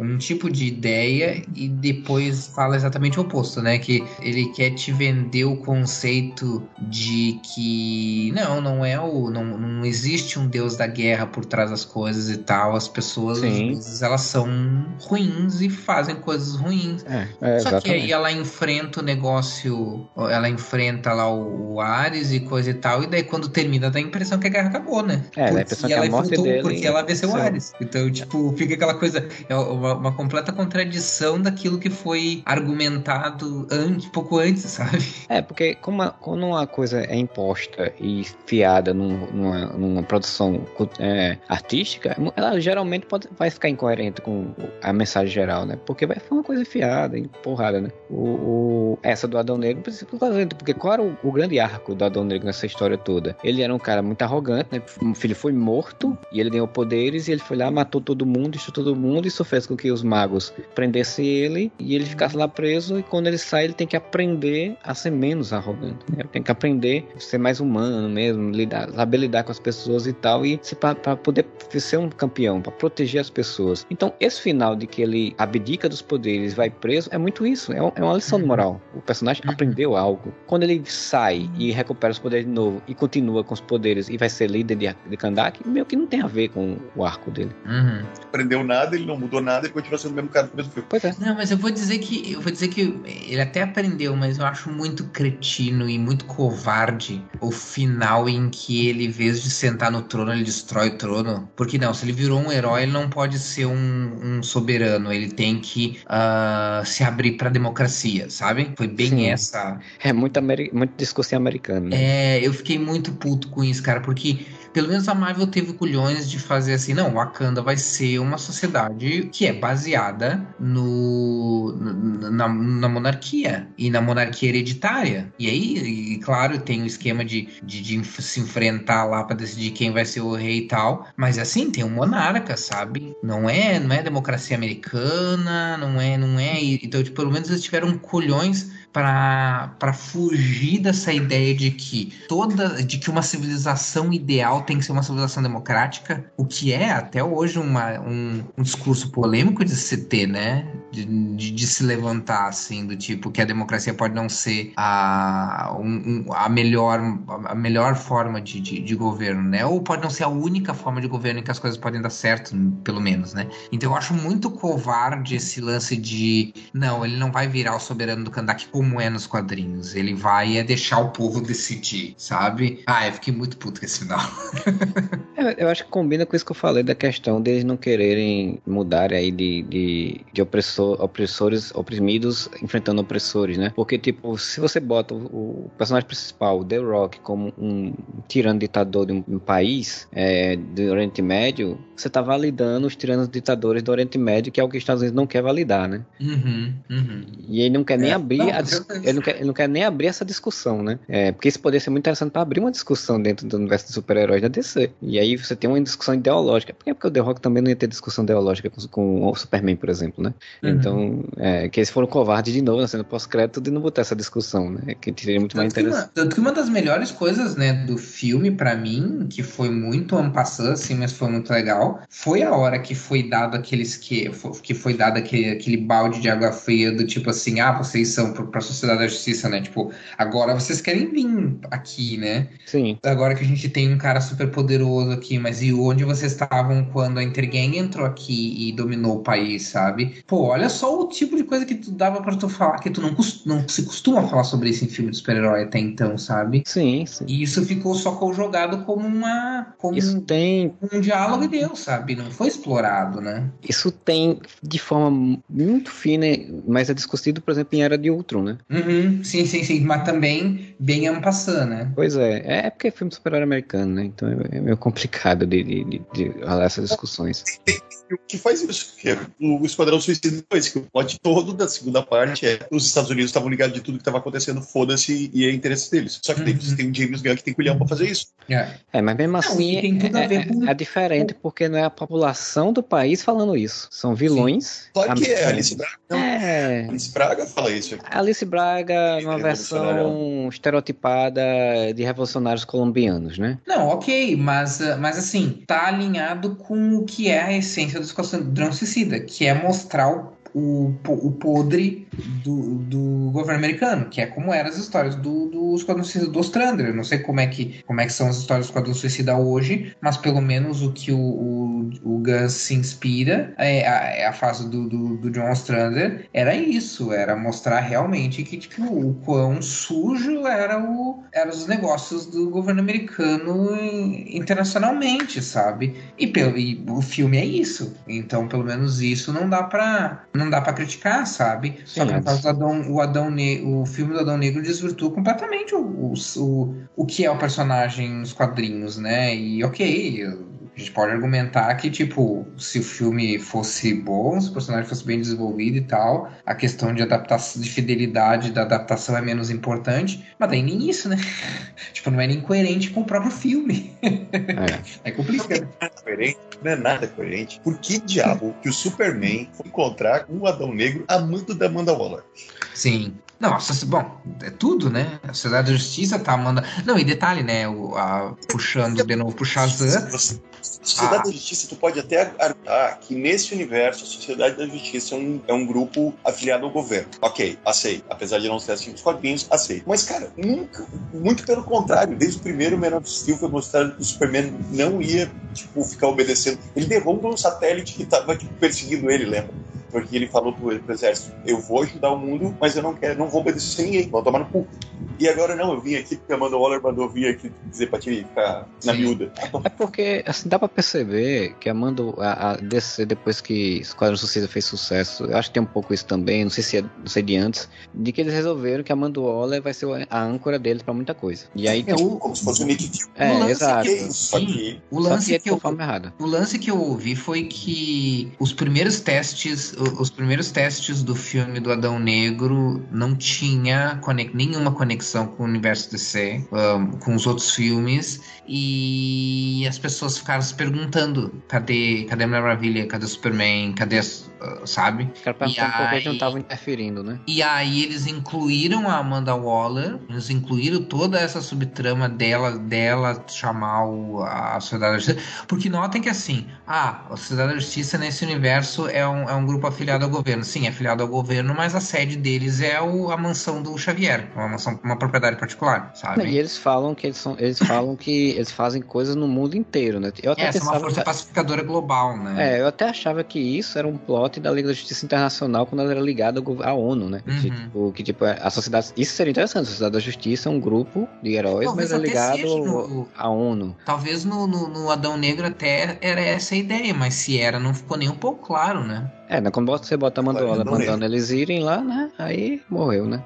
É. Até porque, assim, tem esse problema, né? Assim, não sei como é que o, o James Gunn vai fazer isso no, no, nos próximos filmes, se vai querer fazer isso, se vai querer mexer nisso. Mas, assim, eu imagino que sim. Qual a jurisdição agora da Amanda Waller, né? Porque a Amanda Waller, ela, ela tinha jurisdição do Esquadrão Suicida e da Argus, né? É, e aí, ela, ela, quando mandava Argus, o Esquadrão Suicida era um projeto dela paralelo ali dentro da Argus e tal. No final do Pacificador, ela é revelada daquele negócio todo lá dela, que a, que a filha dela revela, e aparentemente isso vai dar um quiprocó, e a gente pode até pensar que, tipo, ah, então ela vai ser destituída, ou vai ser removida e tal. Aí eu pensei, isso pode até justificar de que, é, ah, a partir de agora ela vai trabalhar com heróis por conta que a coisa de trabalhar com vilões não pode mais. Ela foi, pediram ela de fazer isso, então por isso que ela foi comandar a sociedade. Mas eu não sei se vai ser, né, se o James Gunn vai mexer nesse vespeiro. Sim, e é, e, e, e, meio, e é meio foda porque pegando a, a cena pós-crédito de Shazam 2 ali, né? Uh, é meio foda que, que o, o filme do Adão Negro tenha feito um esforço enorme, porque não me venha me dizer que, ai, que o Shazam aparece num easter egg lá na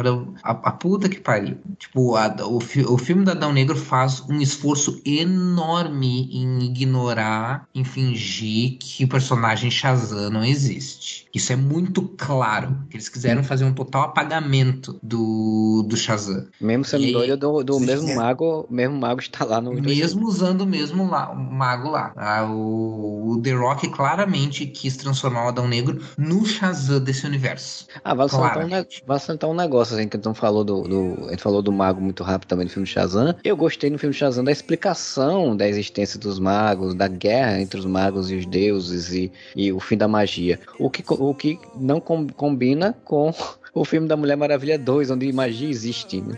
Sim, sim. Ah, bom, né? Mas também continue. Não... A essa altura, tu querer continuidade no universo DC do, dos filmes, tu não quer, não vem pra caçar, né, Marcelo? Sim, sim. Não tem mais como, né? Esse, esse reino não tem magia. E daí a gente acabou de ver o Adão Negro, que tem o, doutor- o, senhor, o senhor Destino, né? Então, É. como assim não tem aquele. É, então, Mas enfim, tipo... continue aí o que você tá falando. O Adão Negro poderia ter feito, além de ser um bom filme, né? Ele poderia ter sido um bom filme. Mas, cara, uma, uma coisa que resolveria todos esses problemas que a gente tá apontando agora na parte de continuidade, mas já que o The Rock queria que o, Shaz- o Adão Negro fosse o Shazam dele, faz essa caralho dessa Terra 2. A Terra da. Sociedade da Justiça, aham. tá ligado? Já faria uma Mas- baita uma diferença, cara. Uma baita uma diferença. abrir o filme Liga versus Sociedade, tá ligado? Daria pra botar o Adão Negro na equipe, porque assim, o sonho do. Aí vamos, vamos começar a falar das tretas, o, do que, que aconteceu com esses dois filmes, né? A gente tá falando, levantou aqui a questão de, do apagamento do Shazam no universo do, do filme do Adão Negro, a exigência do The Rock, né? O The Rock, a princípio, era pra ser o vilão do primeiro filme de Shazam, ele falou: não, não vou ser vilão de, de herói de série B. Depois era pra. é, provavelmente devia ter citações ao Shazam. Ele falou que não queria citações ao Shazam no filme dele. Depois ele queria a Liga da Justiça aparecendo, e o pessoal falando: tá querendo demais, meu amigo, é, fica com a Sociedade da Justiça aí que tá bom. E ele não queria que o Adão Negro, apesar de ser um vilão do Shazam, fosse o vilão do Shazam. Ele queria o embate com o Superman, porque ele queria ser o top, ele queria estar nível Superman nesse universo, né? É como eu disse, ele queria ser o Robert Downey Jr. desse universo, que todos os personagens tivessem, nossa, o Adão Negro é o centro desse universo, ou, ou a, digamos que a, a- que depois de algum tempo o Homem de Ferro nem era mais o centro do universo Marvel, mas ele foi o que mais fez participações em outros filmes para alavancar outros filmes. Com certeza o The Rock isso. E daí acontece ali o lance do, da cena pós-créditos de Shazam. E a princípio chamaram ele, né? Pelo menos é o que dizem os rumores. Que chamaram o The Rock, ó, então tá, não quis participar de Shazam, tá. Mas faz uma participação em Shazam 2, que daí a gente deixa entender que os dois vão se tá. Não, não vou, porque o meu, meu personagem não vai enfrentar esse merda desse, desse personagem de série B, ele vai enfrentar o Superman. E daí foi quando deu todo aquele outro rolo dele conseguir enfiar o Superman no Henry Cavill nas cenas pós-créditos, porque já fazia umas duas, três cenas pós-créditos que o Superman aparecia, se aparecer a cabeça pro Harry Cavill, ninguém sabia se ia ficar. E, e daí, pô, faz pelo menos então uma participação ali. Não, não faço. Então tá, então a gente vai fazer a Sociedade da Justiça indo lá recrutar o, o Shazam. Ele vetou isso também, pelo que dizem, e daí sobrou outro. Ah, ligaram pro James Gunn, cara, dá pra emprestar aqueles dois personagens lá do Pacificador pra, pra gente botar aqui no filme? Não, pega aí. Daí acaba com outros dois personagens do Pacificador indo recrutar o Shazam, aquela cena que eu achei. Aquilo ali eu achei muito bom. E diálogo idiota sobre o nome da, da Sociedade da Justiça. E, É, mas, e, é, pô, mas é- é- essa é herói que já tá, já passou. A Marvel faz em quase todo filme, assim, termina de nome do super-herói. E agora eles ficam o filme inteiro. Outra coisa que eu achei bem. Eles ficam o filme inteiro. Nossa, mas qual será que é o nosso nome? Não sei, a gente não tem nome ainda, precisamos de um nome. Qual será que é o meu nome de herói? Cara, faz quatro anos que ele é super-herói, ele não definiu o nome do super-herói ainda. Uhum. É, agora. Aqui, Não, agora... Mas daí ele também não pode falar pra ninguém, né? Então quem chega pra ele, como é que é o seu nome? Shazam, caiu um raio, ele me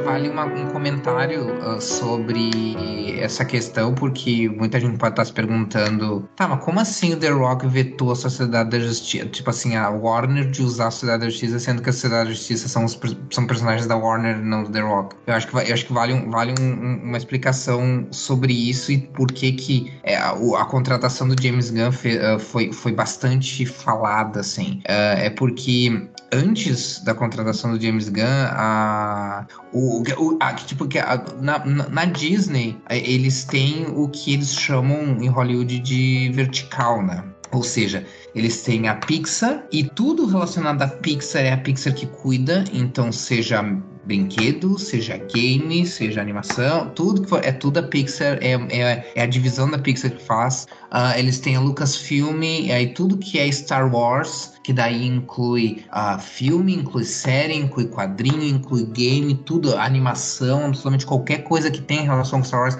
quem cuida é a Lucasfilm, e mesma coisa com a Marvel. Ah, a Warner nunca teve verticais. A Warner sempre foi horizontal, ou seja, a Warner, apesar de ser dona da DC, quem fazia os filmes da DC era a divisão de filmes da Warner, quem fazia as animações era a divisão de animação da Warner, e, e cada uma era sua própria entidade. É por isso que era muito difícil haver essa coerência que a Marvel teve com o, o seu universo compartilhado. E aí tem outro agravante como sempre foi vertical, então o que acontecia é que a Warner, para bancar os filmes, ela ela, entre aspas, tá? Bem entre aspas, ela meio que vendia os personagens. Então, tipo, o, o que acontecia era que, por exemplo, o filme do The Batman, o, o Batman do, do, do, Matt Reeves, né? O Batman do Robert Pattinson, uh, é, o, o, esse Batman é da produtora do Matt Reeves, não é da Warner. Essa versão do Batman é da produtora do Matt Reeves, porque a produtora do Matt Reeves é que, é que tem o domínio sobre essa versão. Assim como o, o Superman do Richard Donner uh, não é não é da Warner. Aqui, aquela versão do personagem, a Warner é dona do personagem, é dona dos filmes e tal, mas quem tinha poder de decisão era o Soundkind, uh, os irmãos Soundkind, que era que eles que produziram, eles que produziram os, os filmes do Superman do Donner, até com exceção do Superman 4, que foi a Canon Filmes que produziu, mas aí é outra outra história. Uh, de qualquer maneira, não é produção da Warner, tá? Esses filmes não são produção da Warner. E mesmo os filmes que foram produzidos pela Warner, uh, elas tinham sempre um, uma empresa coprodutora que tinha poder de decisão tinha poder de veto. Então, o mesmo pode falar do, dos filmes do Batman do Nolan, o mesmo pode falar dos do filme do Coringa, do Todd Phillips, e o mesmo a gente pode falar do Adão Negro. Ah, o Adão Negro e o Super Pets, e o filme do Super Pets, aquele, aquela animação lá dos, dos super, super animais de animação, era da Seven Bucks, que é a produtora do The Rock, quer dizer, a produtora da ex-esposa do The Rock, que o The Rock tem uma parte. Então, como não tinha essa verticalização, assim, de que a DC é um estúdio que cuida de tudo, cada vez que se fazia uma adaptação de um personagem da DC, tinha sempre uma outra produtora envolvida, que também tinha poder de decisão. E aí, o que foi o que aconteceu com o Adão Negro. Então, essa versão do Adão Negro, foi por isso que o Dwayne Johnson foi chutado do, do, do personagem, essa versão que a gente viu do Adão Negro, essa versão da Sociedade da Justiça que a gente viu, quem é dono dessas versões é a Seven Bucks, não é a Warner. Então a Seven Bucks pode chegar e dizer: não, vocês não vão usar esses personagens, vocês não vão usar esses atores, porque eles têm poder de decisão. Agora, o David Zaslav, que é o novo, né, Bambaba da Warner, quando o Discovery comprou a Warner, decidiu que não ia mais ser assim. Decidiu que a, que, que a Warner ia ser mais parecida com a Disney e que as coisas iam ser verticalizadas, ou seja, Harry Potter ia, ser, ia ter um estúdio só cuidando do Harry Potter. E assim como a DC tem, vai ter um agora, né? Tecnicamente tem a DC Studios que só cuida da DC. Então daí tipo tudo que é animação, filme e tal, tudo tem que passar pelo James Gunn. Então agora, qualquer versão que vem agora do que o, a partir do que o James Gunn fizer, do que foi do que for feito a partir do Superman Legacy ali, a partir dessas coisas que o James Gunn tá fazendo com o DC, com o DC Studios, a partir de agora não tem mais esse negócio de outra outra produtora ter poder. Agora é só Warner, só a DC Studios que tem poder à exceção dos filmes que continuam, que é a continuação do Coringa, com o Joker 2, e o, a continuação do, do Batman do Robert Pattinson, que ainda está vinculado às produtoras dos respectivos, respectivos diretores. Mas fora essas, o que vier do, do, do, novo universo DC, digamos assim, que for produzido ali tudo pelo James Gunn, aí sim, aí a Warner é dona. Aí a Warner, aí não tem produtor não tem ator para meter e querer vetar. Mas antes tinha toda essa situação que a Warner nunca foi 100% dona daquelas versões específicas, porque elas eram sempre coproduzidas por outros por outras produtoras. No caso, Adão Negro era a produtora do The Rock. Tanto que o Daniel, Daniel HDR, me falou, ele fez storyboards pro filme do Adão Negro. E quem pagou ele foi a Seven Bucks, não foi a Warner. É, não, então isso mostra bem, justifica bem, porque o James Gunn rapidamente falou: olha, o The Batman e o Coringa são Elseworlds, não são ligados no resto das produções, porque eles são realmente são fora, né? Hum. Realmente são fora de, do, do, que ele vai fazer.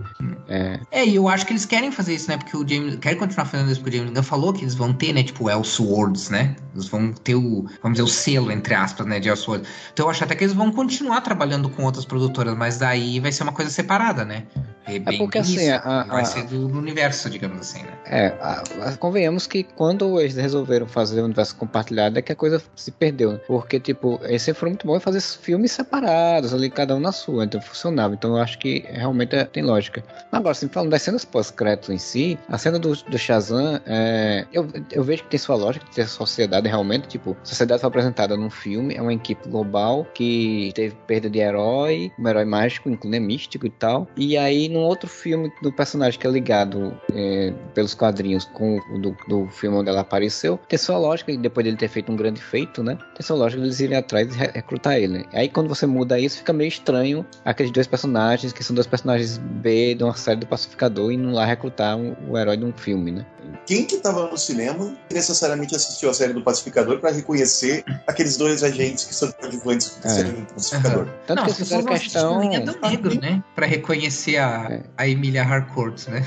E, e, tanto que eles fizeram questão de citar Amanda Waller para poder encaixar. É exatamente essa coisa, ela ser o Nick Fury, né? Que tá em tudo. Uhum. Não, é, e assim. Aí, olha o debate de aparecer o Samuel Jackson na última cena, né, na cena pós-créditos do primeiro Homem de Ferro falando Iniciativa Vingadores. Cara, todo mundo conhece quem é o Samuel Jackson. Mesmo que você nunca tenha ouvido falar de Nick Fury, todo mundo conhece o Samuel Jackson. Ele apareceu lá com um tapa-olho falando Iniciativa Vingadores. Na hora, todas as pessoas ficaram impactadas. Quem conhecia o Nick Fury falou, cara, que foda Nick Fury. Quem não conhecia falou, caralho, o Samuel Jackson vai reunir os Vingadores, sabe? Ali é só. E, cara, e entra pra. Né, essa, essa é a mais nova cena que entra pra grande galeria de cenas pós-créditos da DC que não vão levar ela pra lugar nenhum. Uhum. É, porque depois que o, o, o, Quando o Rafael explicou isso tudo agora, eles não vão usar a Sociedade da Justiça em outro filme. Não, Aquela sociedade. não é essa versão, é. é não é só essa versão. fizeram uma versão nova. E eles não vão fazer uma versão nova só pra botar o Shazam, né? Uhum. Então acho não, que. E, e é engraçado. Poderia ter continuação se fosse um sucesso em bilheteria. Claramente não está sendo. É, é um fracasso. É. Não, e é engraçado que essa cena pós-crédito eles podiam. Cara, podia muito fácil com esses mesmos personagens tu fazer uma conexão com o Adão Negro, né? Era só em vez deles estarem ali para recrutar para a Sociedade da Justiça, tá ali para dizer para ele: Ó, oh, a gente viu o que tu fez aí, belo, belo trabalho, não sei o que. Negócio seguinte, pode ser que tenha algum problema, pode ser que tu tenha que resolver um problema lá do outro lado do mundo, num lugar chamado Kandak. É isso, cara, sabe? Tu poderia, claro, não tem por que fazer essa conexão agora, considerando é. que né, a Doneb saiu é. antes e foi um fracasso também, né? Mas... essa coisa da Amanda Waller ser a conexão de tudo, é, se mostrou já em dois filmes seguidos um problema por conta disso, né? Porque, tipo, é, fica solto, fica sem sentido. Na reação pós-crédito do Adão Negro, é, que o Moura reclamou aí do porque o Superman, Amanda, Amando da Waller, é essa necessidade de deixar ela como conexão. Porque, tipo, a cena funcionaria se a Waller não fosse citada, se não tivesse um robozinho falando, da Waller falando com ele. É só, tipo, o Superman viu que rolou, apareceu um cara super poderoso em Kandak, né, fazendo um mal danado, e ele vai lá, como o Superman é, nos quadrinhos, vai lá bater um papo com o cara pra ver qual é a dele. E só isso já resolvia. Você teria o Superman na cena pós-crédito e resolvia, né? Mas aí tem que botar a Waller ainda na história, tem que fazer com que ele citando. Aí fica sem sentido. Viola, Viola Davis é foda, a personagem Amanda Waller é foda. Só que essa ideia de transformar ela no Nick Fury da DC não faz sentido, porque na Marvel, Nick Fury é um cara de gente boa nos filmes. Ele é um cara super de gente boa. Tipo, ele é muito mais gente boa do que ele nos quadrinhos, por exemplo. E, e Amanda Waller não, ela é praticamente uma vilã, cara, sabe? Tipo, principalmente nos filmes eles deixaram bem claro que Amanda Waller é uma filha da puta, como ela é nos quadrinhos e tal, mas parece que nos filmes eles deixaram ela ainda mais vilã do que ela normalmente é, pelo menos que eu lembro na animação do, da Liga da Justiça. E, e tá, daí o Superman vai lá, manda da, da Amanda Waller. Sentido, cara. Não, é, é, isso que eu quero dizer. Não tem, esse universo não tem coerência nada com nada. É, a gente tem falado isso, cara, desde, sei lá, Esquadrão Suicida. Esse universo tenta ter coesão, mas ele não respeita o que aconteceu no filme anterior. Então, é, chega a ser irritante. E, e, as, e essas cenas pós-créditos, pra mim, são mais irritantes ainda, porque, cara, nenhuma cena pós-créditos da DC até hoje levou a alguma coisa. Nenhuma. Vamos lá, começou com o quê? Começou com o Esquadrão Suicida, não, se não me engano, que é a Amanda Waller encontrando com o Bruce Wayne, né? Uhum. Falando não sei o que. Carinho. Aí tem em Liga da Justiça a cena do Lex Luthor encontrando o Exterminador. BVS, né, no caso. Que é dele. dele. É, foi BVS? Foi em BVS. Foi BVS ele foge, né? Tá certo. Em Liga da Justiça, qual que é a cena pós-crédito de Liga da Justiça? Ah, é só a corrida entre o Flash e o Superman, né? é. não tem nada. É, que também não levou a nada, né? Se a gente for para analisar. Mas é só uma piadinha, ok? É. E na- no Snyder Cut, que eu me orgulho em dizer que nunca assisti, tem todo aquele negócio do Caçador de Marte aparecendo, os caralho a quatro É, tal. tem umas 50 cenas pós-crédito. É, essa aí tem du- pelo menos duas cenas pós. Que não é.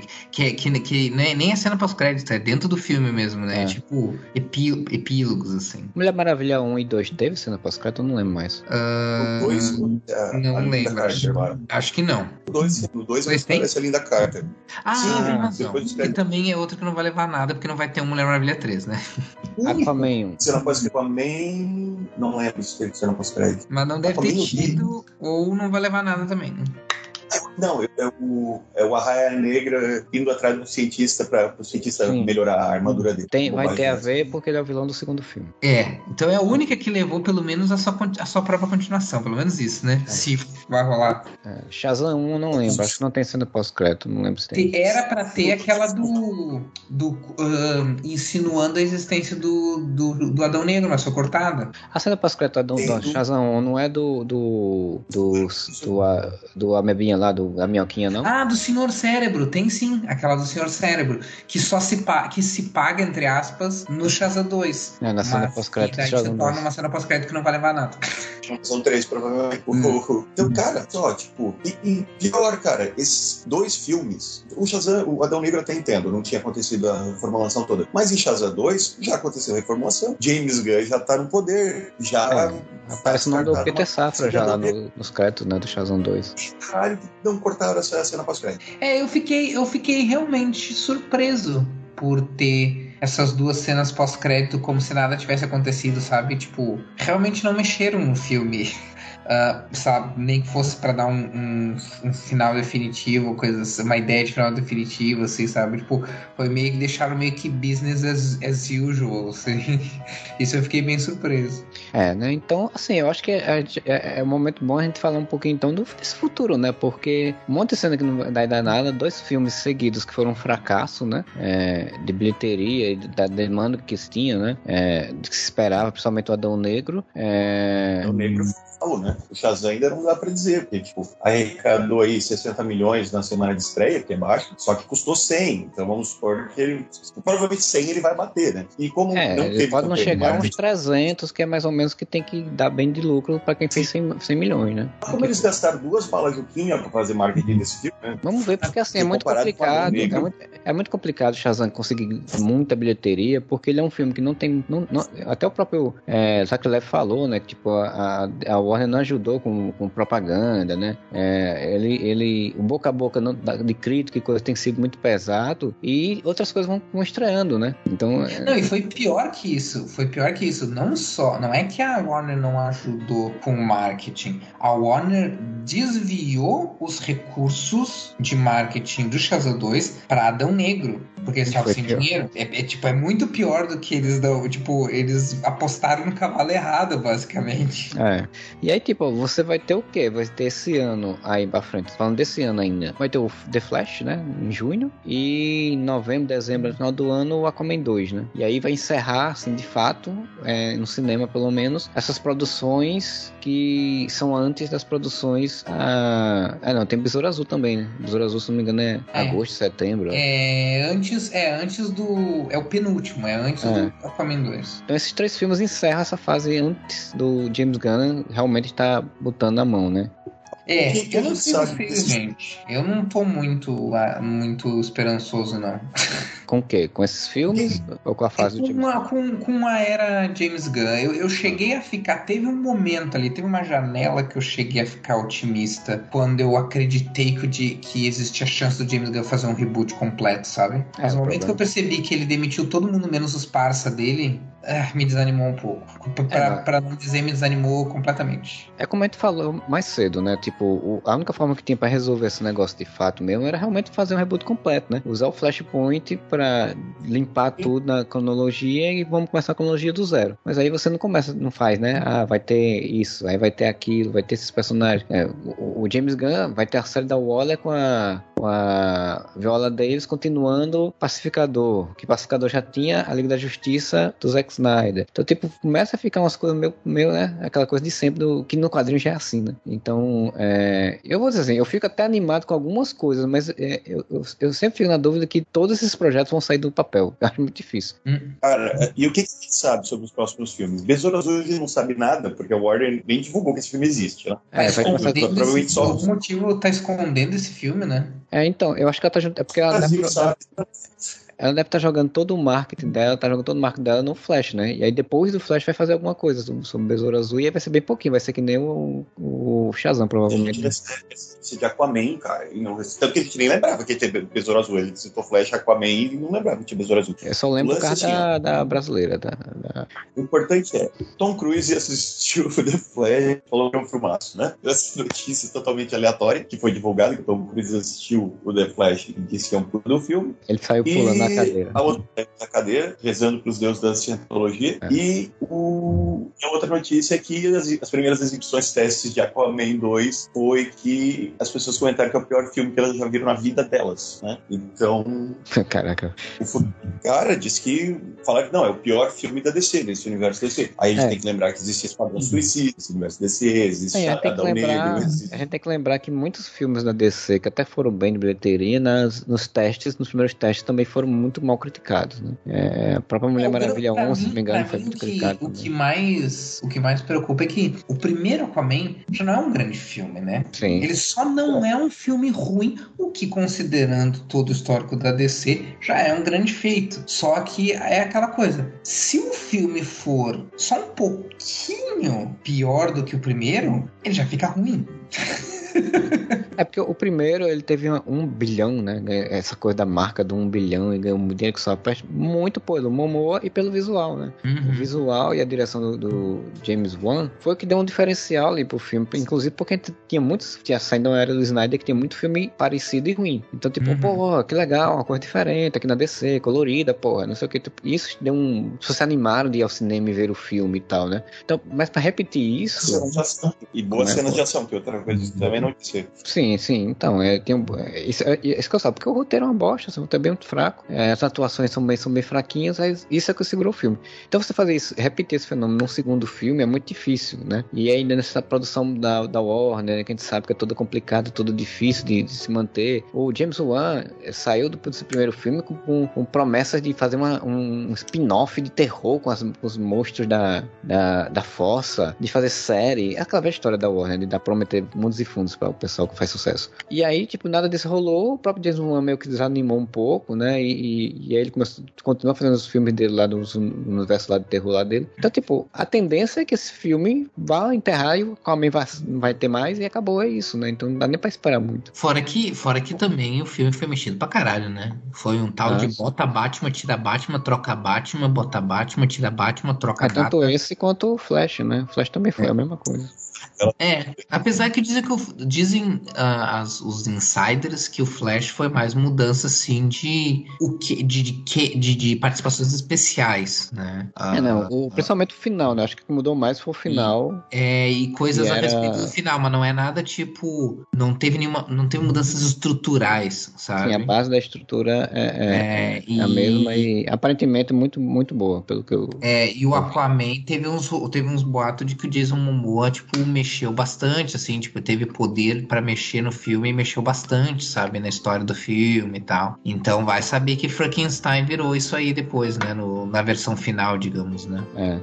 E assim, e aí nisso aí você ainda tem o, vai ter o, depois deles, né, desse universo de da DC em 2024 não tem filme, né, tem os Ezreworld, né, que vai ter o Coringa 2 e vai ter o, se não me engano, o Batman 2, acho que sai em 2024 também, né, ou é em 25, não lembro agora mais. É, eu acho que é 2025 5, cara, que vai ter o Superman. Eu não acho que. Não, o, disso... o, é, o Batman, acho não sei se é 2025 ou 2024, mas o Coringa sai em 2024. E aí em 2025 é que a gente tem o início do universo da, a partir com James Gunn, né, que é o é. Superman, Superman Legacy, né? O Superman Legado. O, tá The prometido. Batman, o The Batman 2 eu acho que nem tem. Acho que nem tem data ainda, ou tem? Eu acho que não tem data não não. tem data Vou ainda. procurar aqui. É, mas eu acho que ele ainda não tem data. É. Acho que nem, não tem nem roteiro ainda finalizado. Ah, aqui tá como data de lançamento 3 de outubro de 2025. É, eu imagino que seja 2025 pelo tempo, é mais ou menos isso, dois anos, mais ou menos mesmo, né? Entre um filme e outro e tal, e pra sair, né? E, e o roteiro desse filme aparentemente não, não vai ser não- é rápido de ser feito pelo jeito, eles já estão falando, já estão pensando em história e tal. Mas aí em 11 de julho de 2025 vem Superman o Legado, e aí você tem toda uma lista, tem os, a- os Criaturas Comandos, que é a série de animação, a série da Waller, que a gente já citou, a tal série do Lanterna, dos Lanternas Verdes, que é uma série live action. É, vamos ver o que que vai sair, né? De Então, tudo isso. né? Aí você tem o The Autor, tem Para- a série do- das Amazonas, Paraíso Perdido, tem o Batman Bravos e Destemidos, que é o filme do Batman com, com, com Robin, Demi Wayne, tem a série live action do Gladiador Dourado, um filme da Supergirl e uma- um filme do Monstro Pântano. Por isso que eu falei ali mais um pouco antes aí, né, de que tipo, muito bonito, muito legal, achei interessante alguns- a- a- as propostas, as ideias e tal, mas assim, né, se vai sair tudo é, é outra história.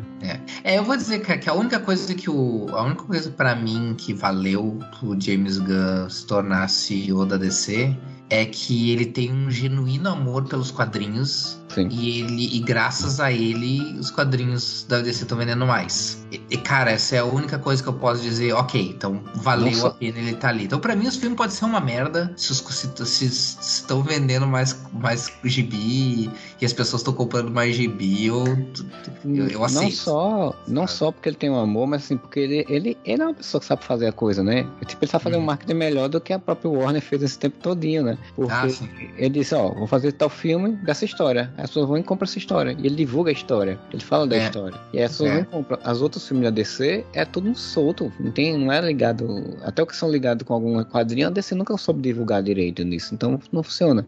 Mas assim, eu fico. Eu acho assim, eu, eu, eu acho, eu imagino, eu acredito, eu tenho esperança que pelo menos o Superman Legado seja um filme interessante. Assim. Ele vai dirigir e ele vai escrever. Ele realmente ama o Superman, ele realmente gosta muito. Inclusive, o Superman foi o personagem que a DC ofereceu pra ele quando contratou ele, né? E ele disse que Uhum. não queria fazer naquele momento, que não se sentia preparado pra isso, preferia fazer o Esquadrão. Então, assim, eu tenho a esperança de o Superman ter um filme do Superman bom. Pode não ser fantástico, pode não ser fantástico, mas pelo menos seja bom.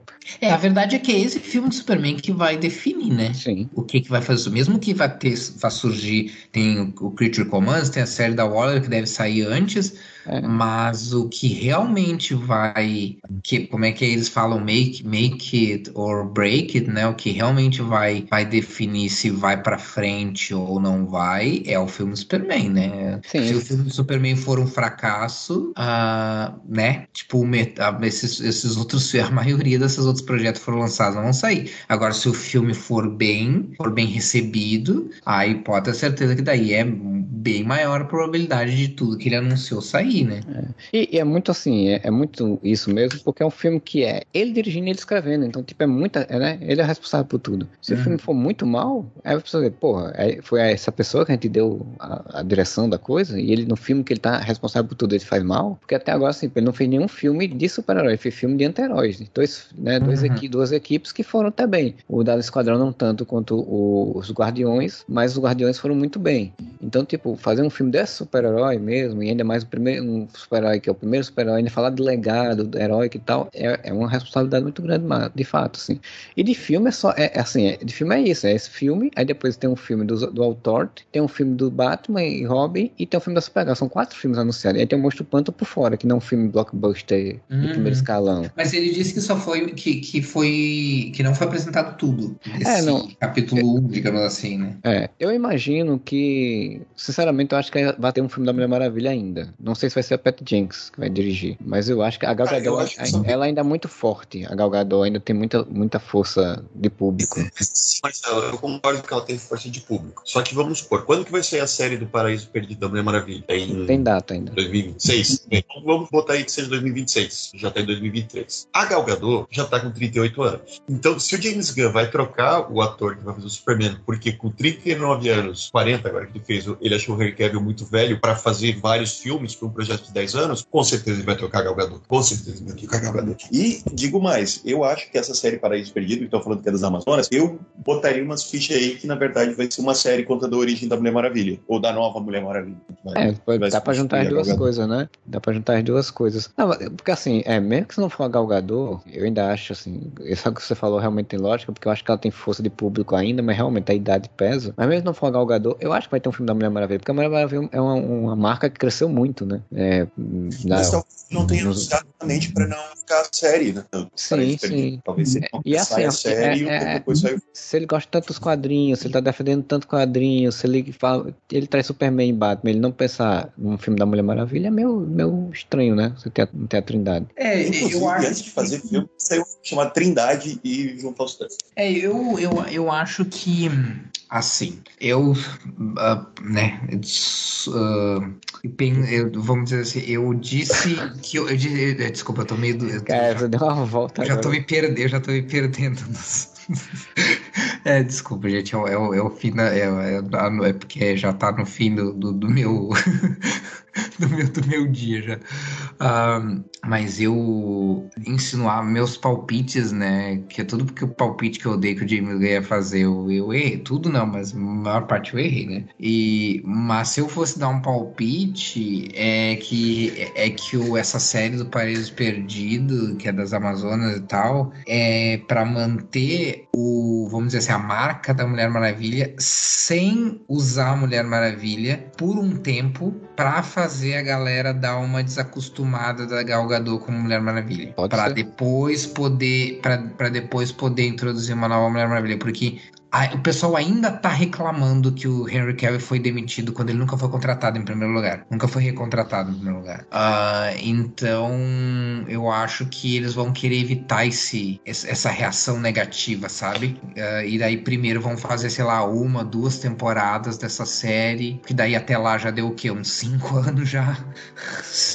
Desde o último filme da Maravilha. Pô, o último filme, filme da Maravilha foi o quê? 2020 ou 2021?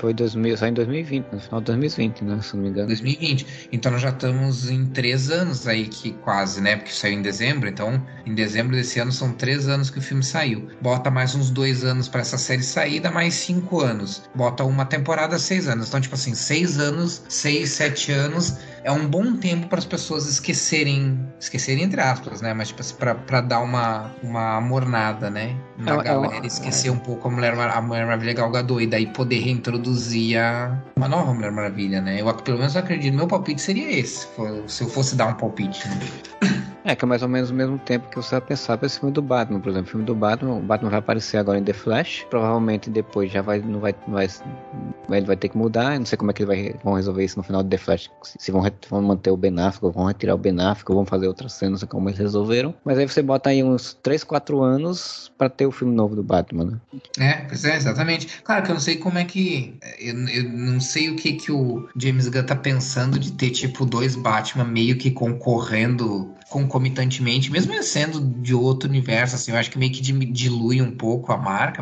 o personagem, é. mas... Né? Eu não sei se ele tá jogando na, no final de uma trilo, da trilogia, porque, tipo, se você for pensar o, o The Batman, ele deve sair em 2025. Se for ter um terceiro filme, deve sair lá para 2027, 28. O filme do é. Superman sai em 2025.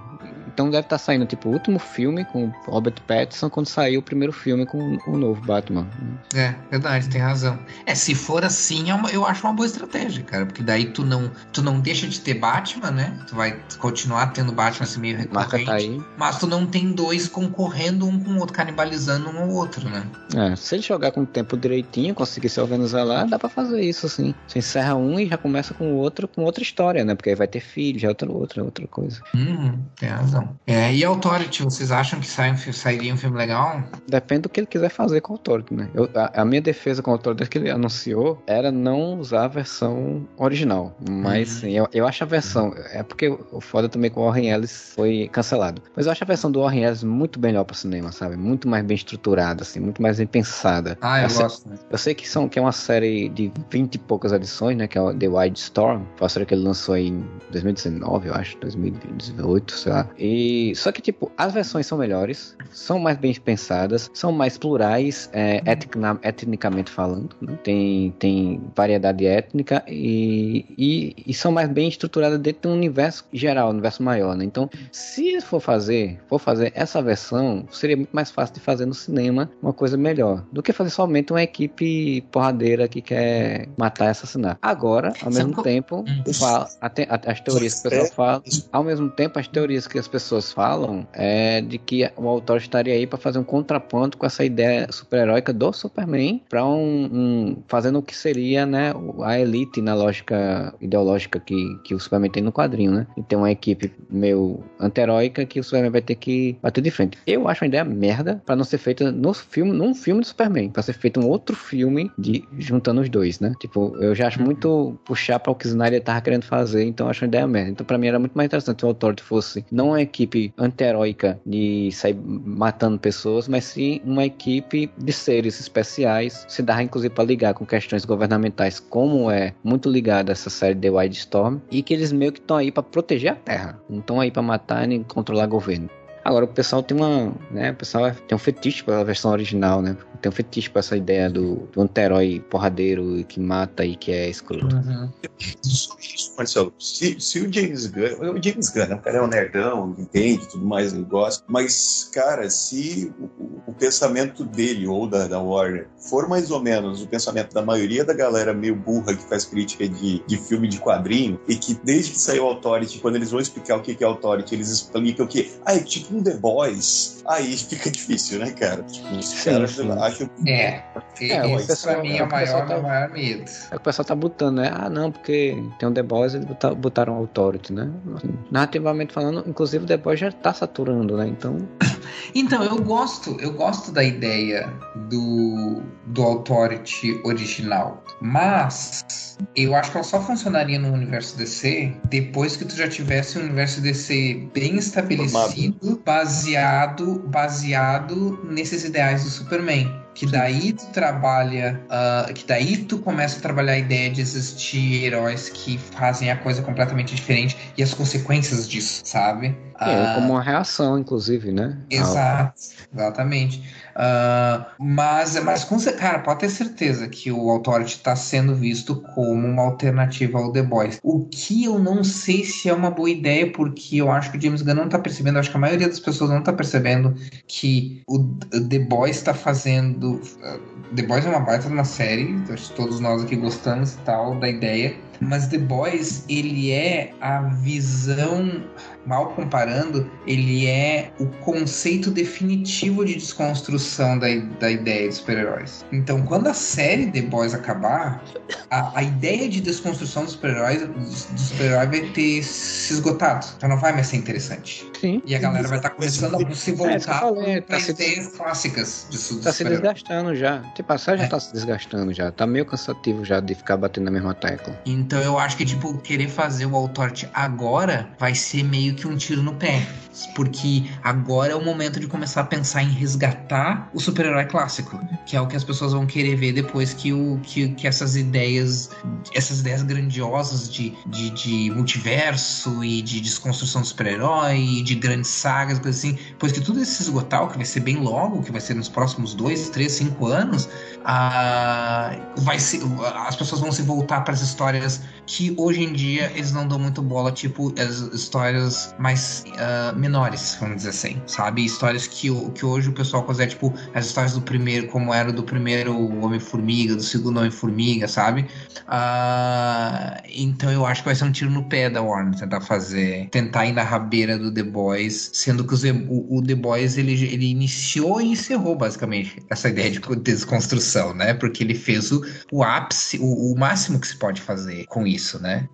E depois só resetando, só voltando às origens, né? Às raízes, né? Mas enfim, claro, essa, essa, essa é a minha previsão do pai, pai algures de Ogum, né? De como, do que possivelmente vai acontecer nos próximos anos. É, e você, Moro, quer comentar alguma coisa até a gente encerrar? Basicamente, sobre The Authority é isso. É o que eu falei. Se, se o James Gunn não enxergar The Authority como The Boys, como a galera mais burra faz, porque acho que nunca leu Authority, uh, pode ser uma coisa legal, tipo, uma, como o Rafael falou, pô, se tem um universo já, está, já criado e bem formado de DC, baseado nos modelos de, de justiça e, e, honra do Superman, e daí você tem uma, uma, equipe que seja mais agressiva, mais violenta, né? não, nesse, não um The como eu falei, mas uma equipe que é mais, que é menos... Quer uh, mudar o mundo mesmo, né? porque o ponto do Authority é isso, né? É eles quererem realmente mudar o mundo, mesmo que seja impondo, né? A vontade deles, mas mudar o mundo, né? E, e aí que joga o jogo menos fair play, tá ligado? Que seja mais violenta, que não veja tanto, tenha tantos, é, é, tanta rejeição ao matar, né? Tipo, mata se for necessário, mas também se e aí isso fazer um embate entre um embate até ideológico, né? Entre Superman ou Liga da Justiça e Authority, acho ok, dá, dá pra ser um negócio bom daí. Quiser fazer um The Boys, um outro cara que se paga de super-herói, mas é um bando de psicopata, vai ser uma merda. Cara, eu gosto tanto da versão do The White pela, pela não só pela Authority, mas pelo a, a, história em si, porque tipo, qual o, a história do White Storm? A história do White Storm é que existem organizações secretas é, que brigam pelo domínio do mundo, né? E fizeram certos acordos, né? Tem um na Terra, tem um no espaço, e aí puxa o vilão do Authority lá do original, que é o Henry Bendis, se não me engano. É, e aí esse, essa guerra vai, vai, acabar em algum momento destruindo a própria Terra, porque eles vão duelar entre si. Tipo, o Henry Bendis ele vai atacar a Terra como assim como no, no original ele ataca Nova York, ataca, ele utiliza uns, uns super seres para atacar regiões. No caso, é uma super arma gigante que existe no espaço, que ele tem no espaço. E o Authority é a equipe que no final das contas, é, que enfrenta ele no, no final da, da, da, da, revista. Que enfrenta ele e derrota ele e destrói ele e acaba com, essa, com todo essa, esse pano de fundo escondido secreto de, de organizações e seres alienígenas e tal, e não sei o que. Eu acho esse plot tão legal também pro filme, sabe assim? Tipo, tem um universo de super-heróis e por baixo do universo de super-heróis tem outras coisas ali, o autor funcionando ali. Mas é isso, né? Então a gente chega aí ao final desse podcast aí que ficou bem longo, mas é, bem longo pro padrão que a gente tem feito nos últimos podcasts, inclusive. Mas aí a gente fez apanhado geral aí pra gente já exorcizar certas coisas e seguir adiante, né? então eu queria agradecer a participação aí do Rafael Algures. Você quer fazer seus jabás básicos? Uh, bom, obrigado por ter me convidado, né? Você sabe que sempre que eu posso e né, que vocês me convidarem, tô, tô aí para falar, né? O, a bobagem e, e falar o, o que eu penso das coisas. E, quem quiser acompanhar meu canal, né? Eu tenho um canal que eu falo sobre quadrinhos, sobre várias coisas. Eu tenho um canal no YouTube, né? Que é uh, Algures. Procurar por Algures Oficial, vai estar tá lá, vai, vocês vão achar. Uh, eu faz um bom tempo que eu não posto nada, porque eu voltei a ser trabalhador que trabalha fora de casa e pega ônibus lotado. Então a minha alma está um pouquinho morta, porque o ônibus lotado ele mata. Tipo, o trabalho dignifica o homem, mas o ônibus lotado mata a alma alma do homem, então não tá difícil voltar a fazer vídeo. Mas quem não viu, tem alguns vídeos lá bem bacanas. Tem vídeos sobre curiosidades, tem vídeos que eu analiso filme, analiso quadrinho, coisas assim. E tem vídeos também sobre produções de quadrinhos, com dicas sobre escrever quadrinhos e, e né, e coisas, coisas do tipo, assim, uh, relacionados, né, para quem quiser aprender a, a escrever quadrinhos e tal. E acho que era isso. Muito obrigado por terem me, me convidado. É isso, beleza então. E é isso. A gente chega ao final desse podcast. Se você curtiu, vai lá em areva.com, deixa o seu comentário na postagem desse podcast, né, dessa edição, desse número. Manda mensagem lá no contato areva.com. A gente também tá no Twitter, tá no Instagram, tá no Facebook, tudo arroba lá, você encontra a gente com as nossas notícias, informações. E se você curte nosso podcast, você pode ir lá no catarse.me barra e dar o seu apoio, suas faixas de valores lá, para mensalmente você ajudar a gente. Assim como o Algures Oficial, Padrinho Defensor faz, e a Lina Parecida Matias, nossa madrinha Vingadora, também faz. Então, um bom dia, boa tarde, boa noite para você. Até mais e whatever!